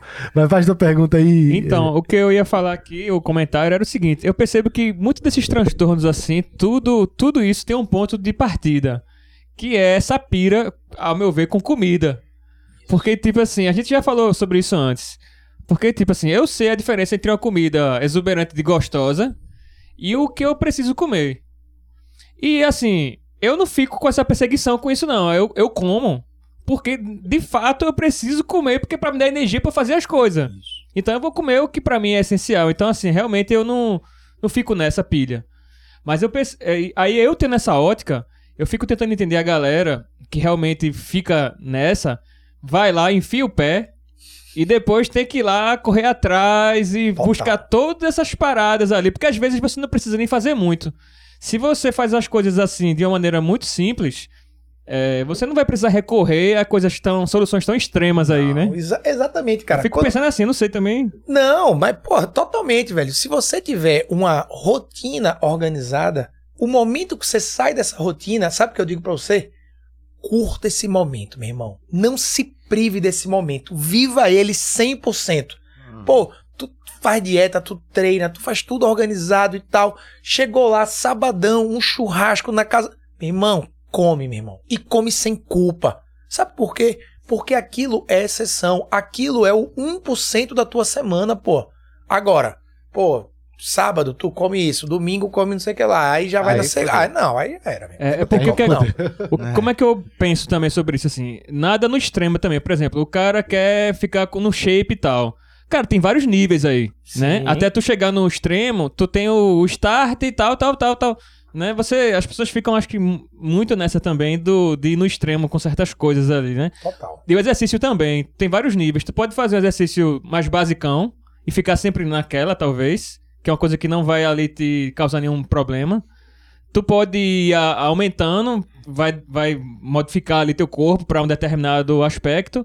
E isso também se reflete em várias outras manias ali, né? De repente com bebida, tu pode escolher um dia específico ou todo dia. E o tipo de comida também, né? Não, fim de semana aqui eu comi um acarajé na casa de Gabriel lá, esse, esse fim de semana. Aí foi o dia da enfiada de pé com comida, foi, foi isso aí. Cara, vem, isso que tá falando é Aí- muito engraçado. Aí na minha casa, não, um arrozinho com, com feijãozinho com ovo frito, todo dia, de segunda a sexta. É sempre isso, um pão integral de noite com, sabe, Vê, um se eu cuscuz. chegar pra você e dizer assim, por exemplo, pô, quarta-feira à noite é o dia que eu gosto de, sei lá, pedir um sushi e tomar um vinho. Aí você vai dizer assim, meu irmão, esse cara é louco, quarta-noite. Só que pensa comigo, sexta eu viajo, não faço nada. Sábado eu passo o dia inteiro dando aula, curso, pós-graduação e tal. Muitas vezes pego um voo no sábado, chego aqui domingo de manhã cedo. Então eu não tenho a sexta e o sábado normal Aham. da galera. Muitas vezes a minha sexta é a minha quarta. É, Então total. eu pego, É chamo até o minha- dia, né? Exatamente, eu chamo minha esposa, ó, vamos aqui comer um negócio e tal, abro um vinho com ela, pá, e vou curtir aquele momento. Aquele é meu dia off da Aham. dieta, aquele é meu dia off. É óbvio também que como eu trabalho não dá pra enfiar muito o pé, porque no outro dia eu vou acordar cedo, tenho personal, enfim, quero estar bem pra treinar, que é outra coisa quando o cara tem a rotina do treino. O cara pensa assim, meu irmão, pô, amanhã eu tava previsto pra correr, eu tava previsto pra dar um treino de perna, pô, não vou beber tanto, porque se eu beber muito hoje, amanhã eu tô acabado, amanhã eu não vou conseguir cumprir a missão do meu treino. E aí, velho, isso é tudo uma questão de adoção do hábito. A partir do momento que tem esse hábito já dentro de você, a coisa vai modificando e vira estilo de vida. E esse hábito aqui, ó, médico renomado. Muita gordura na barriga, faça isso antes de dormir.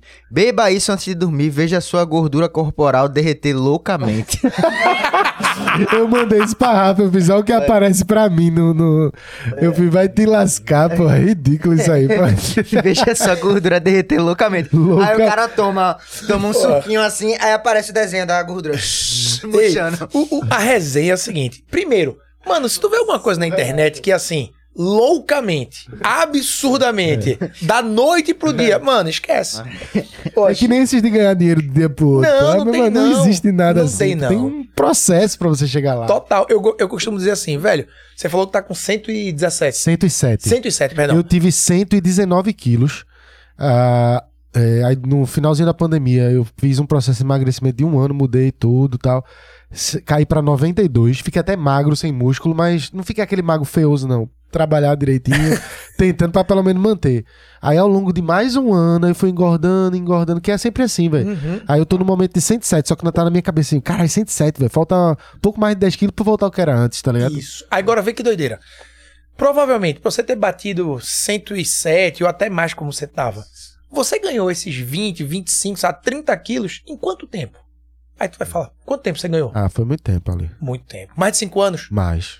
Aí a galera chega pra mim e fala, pô, eu passei 5 anos pra ganhar 30 quilos. Aí você Vou fala, te dizer quantos foi. Foram 11 anos. 11 anos. Aí o cara fala pra mim, ah, eu queria perder 15, 20 quilos agora É. em 3 meses. Porra. não faz o menor sentido. Você precisa ter o mínimo de coerência para entender que o seu corpo não é um interruptor de tomada que liga, desliga. Não, meu irmão. Você vai precisar entrar em estados organizados do teu metabolismo. E aí é o grande problema que você falou de perder peso, ganhar peso e tal. A gente, toda vez que perde o peso, a gente precisa comer menos. E toda vez que a gente come menos, a gente perde peso. Isso são dois, digamos, problemas que o nosso corpo identifica. Pensa, o corpo da gente, a gente, enquanto espécie humana, Homo sapiens de fato, a gente tem uma grande evolução de 70 mil anos para cá. Uhum. Isso aí é uma coisa fato. A gente tem outras Claro, espécies claro. aí de humanos e tal, neandertal, até- mas Homo sapiens ele é 70 mil anos para cá. Certo. 70 mil anos para cá, a gente precisou desenvolver agricultura, é, sair de condições de nomadismo, né? O cara era nômade e tal. O cara começou a ter residência fixa. o cara- 70 mil anos. Antes disso, meu irmão, era treta. Tu não tinha o que comer, tu não tinha onde dormir, tu É. era inóspito. Então a gente foi criando, se adaptando, já dizia Davi, a gente foi criando uma adaptação para poder viver nisso aí. Aí pensa lá, tu passou 70 mil anos para se adaptar a beber menos água, a comer pouco, a armazenar muita energia do pouco que tu come na forma de gordura. Por quê? Um grama de gordura tem 9 calorias. Um grama de carboidrato tem 4, é menos da metade. E para eu armazenar esse carboidrato, eu ainda tenho que usar muita água. E eu não uso água para armazenar gordura. Pô, pensa na escassez de água que era. Água pura, água limpa, potável. Então, eu nem podia precisar muito de água e eu nem podia passar muito tempo pensando em ter que comer. Pô, a comida era ocasional. Aí tu passou 70 mil anos pensando nisso. Só que, de 200 anos para cá, a gente deu uma inflexão na tecnologia. Então, é internet, é comida, é supermercado, produção agrícola. De 1980 para cá é que o negócio enlouquece de vez.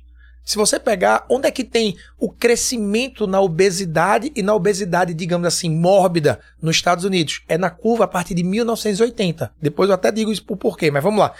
Então, esse aí, esse aumento gigante que vai dar, você vai pensar, por quê? Eu tive uma evolução tecnológica tão grande que meu corpo, minha programação metabólica não acompanha.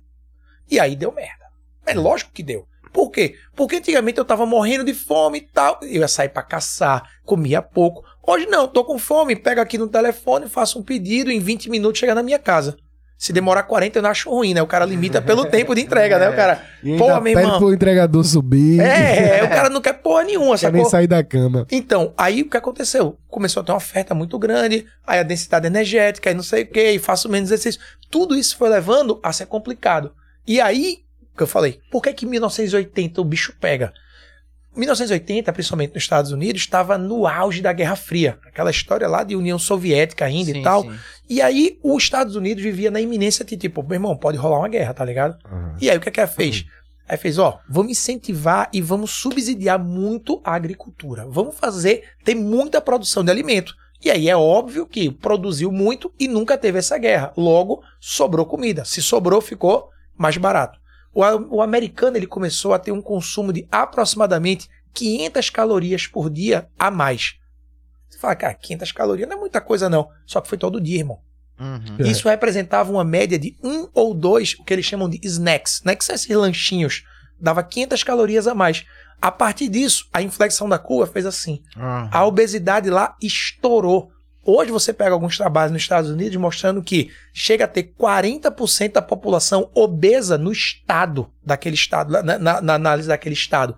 Meu irmão, 40% de obeso, irmão. Eu acho que nos anos 90 também, acho que foi o auge ali do, da rede fast, Fast food, né? Desenvolvimento e fast food. Então, assim, isso é multifatorial, tá ligado? É, tá, Mesmo a galera começando a entender que precisava fazer exercício, que em 1990 entra a história de dar aquela corrida, que era o tal do Cooper, né? Uhum. Vamos fazer um Cooper e tal. Aí começa um pouco também a academia ali na década de finalzinho de 80. Só que ainda era muito tímido, meu irmão. Contra a cultura, né? Exatamente, era muito tímido. A mulher não ia pra academia, a mulher ficava em casa treinando, vendo aquela fita VHS Jane Fonda em casa, assim, ó, sem Aham. fazer sem peso.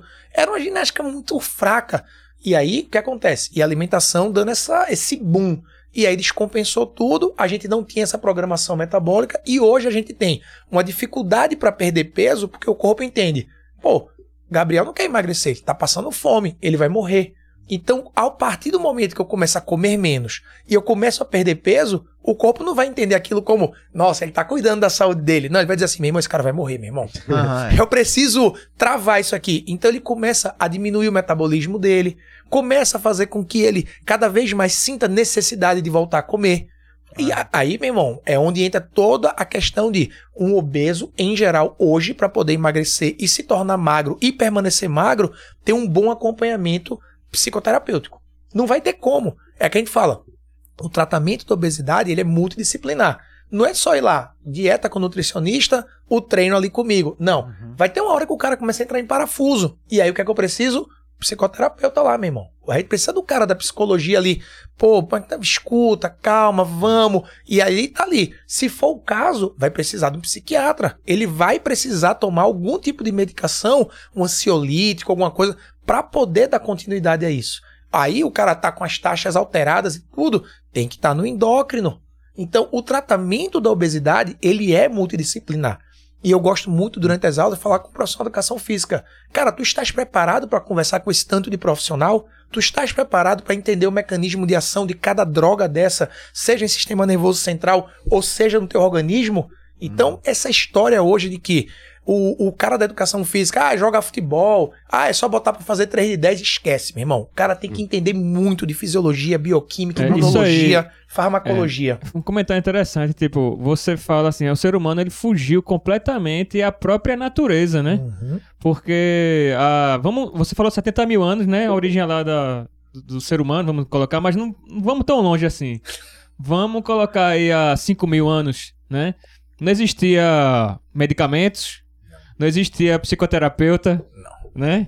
E a gente chegou até onde chegou, né? Então, assim, a preocupação ali em sobreviver na natureza é, já, já se encarregava de fazer todas essas coisas Isso. a gente desaprendeu todos os mecanismos aos quais a gente foi desenhado para ser feito E agora a gente fica refém de todas essas coisas de, de hoje em dia aí, né? Mas lembre-se também uma coisa: nessa época, a expectativa de vida era, Era, 30 era anos. menor. é. Era tu nem 30 tava anos. vivo, É. tu já é um coroa Não, de mas 40. eu acho que é assim comigo. irmão, Na me época- fudeu, hein? Mas eu Eu tô indo pra 50 já, velho. Caralho, mas Carlinho tá parecendo que tá mais velho que tu, pô. Não, não sei. Eu, É que eu vou fazer, tô fazendo Ele botox. não, é. não sei, não sei. eu tô com 39. Não é bem assim, não é bem assim. Mas eu ia dizer assim, eu acho que essa expectativa de 30 anos, eu não sei, porque teria que realmente pesquisar pra ver Não, a mas época, tem- né? 5 É. mil anos atrás, eu não sei 5 se era mil anos 30. antes Vamos de Jesus, pô. No Jesus a Né? galera já. Não, já mas há mora- 5 mil já tinha civilização na Eu China. sei, na- mas não cantos, vivia né? quarentão, não, velho. Eu ia Não botar tinha- 40, pelo Era menos. complicado. 40 já eu era acho monge, muito velho. difícil 40, devia ser uns 27, velho. Não, Não, tanto que você pega, você falou de civilização. Eu acho tá que não, boa. mas é outra questão isso aí. Mas É, veja, eu não sou historiador não, mas só pra lembrar que nessa época era comum, por exemplo, ter rei com 12 anos, 14 anos. É Por quê? verdade, Porque a galera Morria muito cedo, além de guerra, peste e tal, enfim, também E agora outros uma coisa, eu fatores. fiquei curioso. Tu tem quantos anos, pô? Ah, Porque eu achei que ele era mais novo, pô. Não, foi 43, pô. Tu tem 43. 43. Oxe, pô, esse bicho tá. É por isso que o cara malha, pra ficar bonitão no ó. Instagram. Mas pô. ele tá, tá bem. Ele parece que tem 34, vai. Olha aí, ó. Ah, é, tamo junto, bem? Como é que eu tenho 34, porra? e tu tem isso tudo, tá ligado? É, meu irmão. Mas é, velho, de saúde e tudo. É, Ô, eu- Antônio, é, diz, Pode falar, pô. Você ia dizer, não, é porque eu faço minhas... Não, e sabe o que eu ia falar de verdade? É. Eu eu fui um pouco estranho, né? Na, na, na- assim, sair da, da infância pra adolescência. Meu Irmão, eu com 10 anos, assim, eu era vidrado em Jean-Claude Van Damme, tá ligado? Arnold Schwarzenegger, tipo, eu escu- a galera mais nova não vai nem saber o que eu tô falando, tá ligado? Mas assim, o Grande Dragão É, Branco, eu sei a história até hoje, tá ligado? Frank Dukes, não sei o quê. Eu lembro de tudo, Comando pra Matar. Então, eu era, meu irmão, muito, muito aficionado nisso. Então, eu com 10 anos, eu tava em casa fazendo flexão de braço. Que doideira, Doideira. Eu pegava a latinha de Nescau, botava com, com cimento assim, tá ligado? Botava uns cabos de vassoura e ficava em casa, já treinando e tudo Caralho. mais. Aí com 11 anos eu estava no Agnes. E aí eu comecei a fazer handball. Sim. E aí, pô, negócio bacana lá. E aí o professor da gente fazia, ó, tem que fazer preparo físico. Meu irmão, os preparo físico era pegar a bolinha de medicine ball Sim. de um quilo, dois quilos, e pá, pá, pegava borrachinha. Na época não era esses mini band bonitinho, era soro, tá ligado? Negócio de soro. Lembro demais. Aí pegava dois, três e pá, pá, flexão de braço, botava outro nas costas, canguru, não sei o quê. Meu irmão, desde 11 anos de idade, velho. Aí também a galera faz, É. pô, não cresce. Pô, eu tenho uma estatura legal, né? Eu tenho aí quase 1,90m de altura. Então, não quer esse negócio de dizer que não vai crescer. Então, eu desde 10, 11 anos de idade, eu vivo mesmo essa história de fazer força. Sempre quis ficar forte, nunca consegui, tá ligado? Não, Mas, peraí, pô. mas assim, eu digo forte estilo essa galera. Mas Ah. por quê? Porque eu não fazia uso do suco. suco. Nunca fiz amor com suco, não. Então, assim, sem brincadeira, o que eu acho bacana é que a gente entende que, pô, o cara desde 10 anos foi treinando. Então, eu acho que eu me beneficio bastante hoje Isso disso. é verdade, pô. Porque, meu irmão, tem 30 anos que A eu gente- tô nessa pegada. A gente tá sempre colhendo o que a gente tá plantando nas atividades, no dia a dia, na saúde e tudo. Antônio, eu queria falar que tô vendo aqui, a gente falou de emagrecimento É. e teus livros, musculação e emagrecimento. A gente tá chegando no final do programa, eu quero que tu foque, traga essas informações dos livros pra gente entender e também da questão das tuas palestras, porque tu acabou de falar que tu viaja muito, é, tu tá em todo lugar do Brasil, tem artigo publicado. Vamos trazer essa parte mais acadêmica aí pra galera que...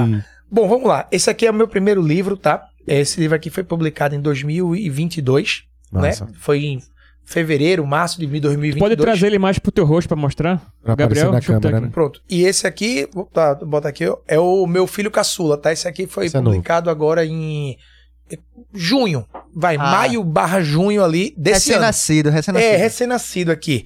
É, esses dois livros, eles têm um negócio bem interessante. Eu, hoje, eu gosto muito de estudar musculação, né? Eu gosto muito de estudar musculação. E quando eu falo musculação, que a gente pode chamar de treinamento de força num aspecto mais formal, mas facilitando o linguajar pra galera, é musculação. E a musculação, ela te ajuda a ganhar massa muscular, hipertrofia. E ela te ajuda a emagrecer, emagrecimento. Então, eu criei um livro de musculação que te norteia para prescrição de treino de hipertrofia e um que vai te nortear para o emagrecimento. Ah, massa, velho. Então essa é a ideia. Aí você fala assim, Arruda, o que é que tem escrito aqui, meu irmão? Bom, o que tem escrito aqui basicamente é explicando desde como eu organizo uma sessão de treino, tipo, pô, quantas séries eu devo fazer? Ah, eu devo fazer três séries, seis séries, dez séries.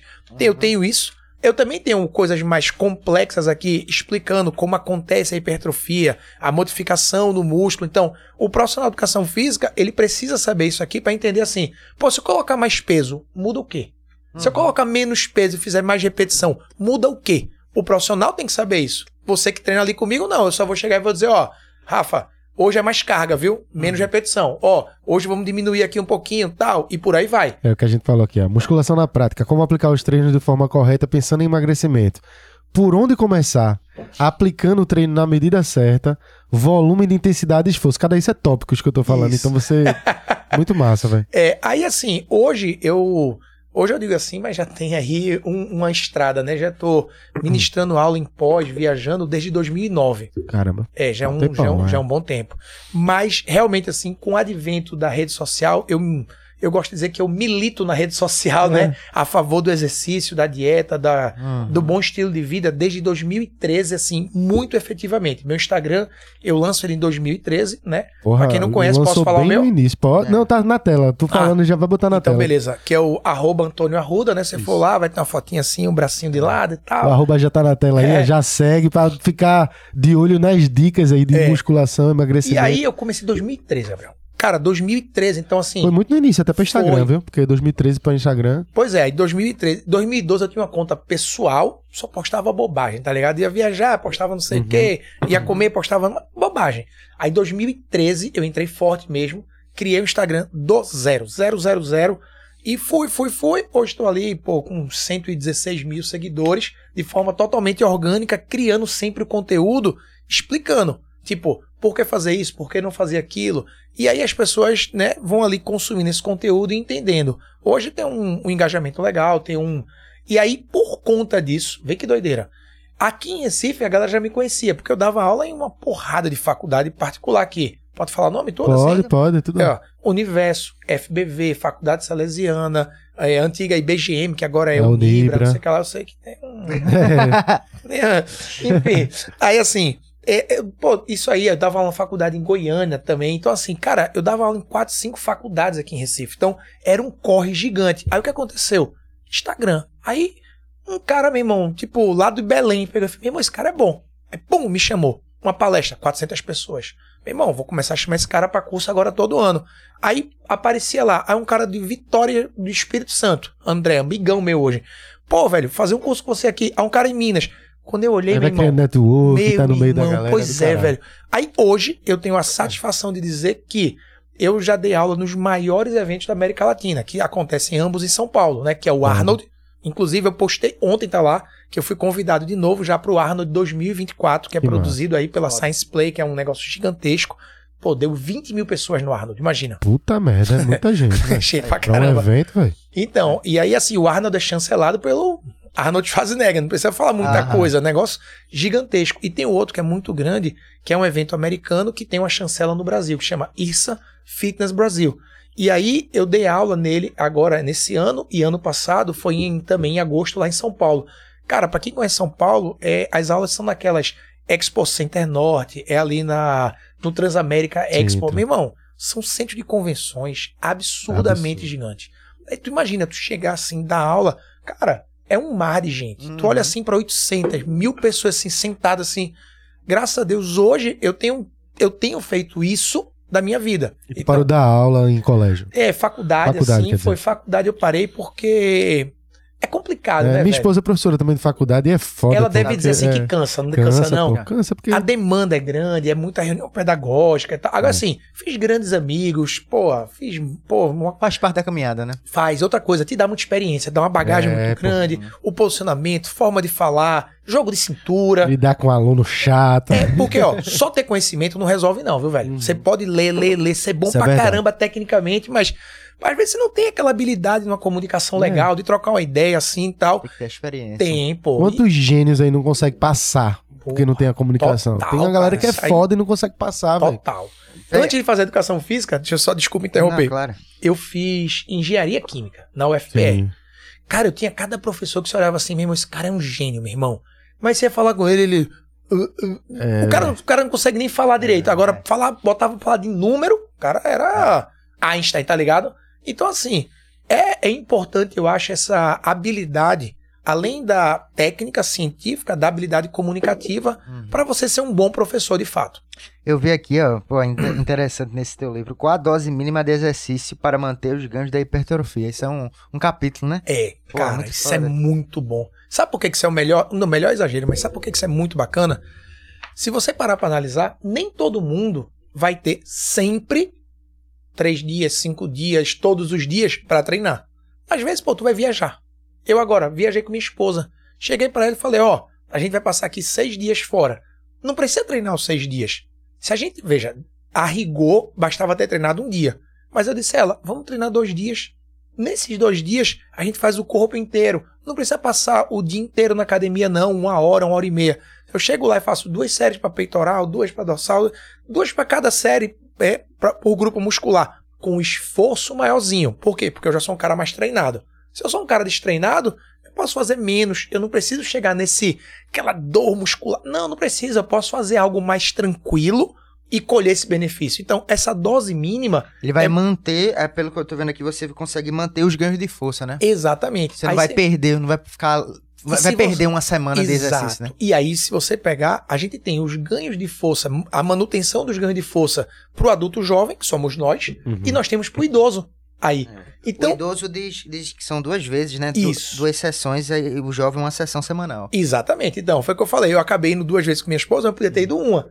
Uhum. Mas como eu tô ficando meio velho, né? Que eu já falei pra vocês, eu preferi duas. Minha esposa é mais novinha, né? Minha, minha esposa tem 10 anos menos que eu. Então ela realmente, assim, uma vez pra ela tava boa. Eu já tinha pressão ali duas. Já era.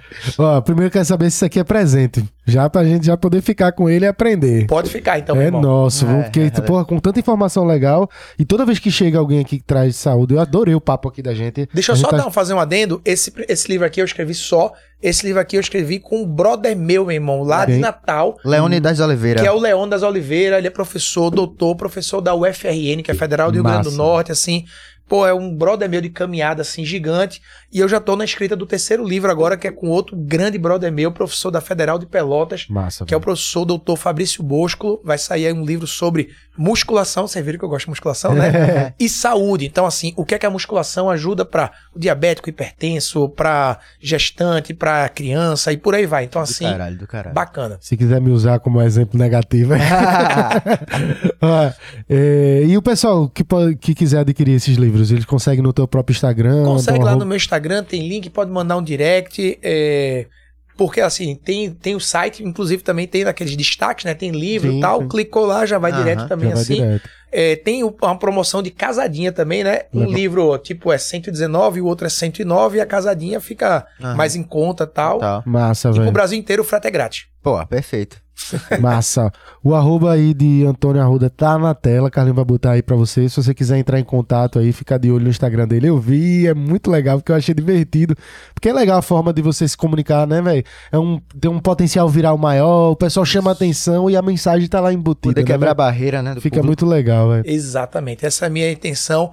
Tem 10 anos que eu digo o seguinte: eu gosto de falar de exercício de forma simples e descomplicar o que é realmente complexo. Uhum. Falar, por exemplo, eu sou mestre em bioquímica, pô, falar de bioquímica, falar de célula e tal, o cara pode dizer assim, nossa, não entendo nada.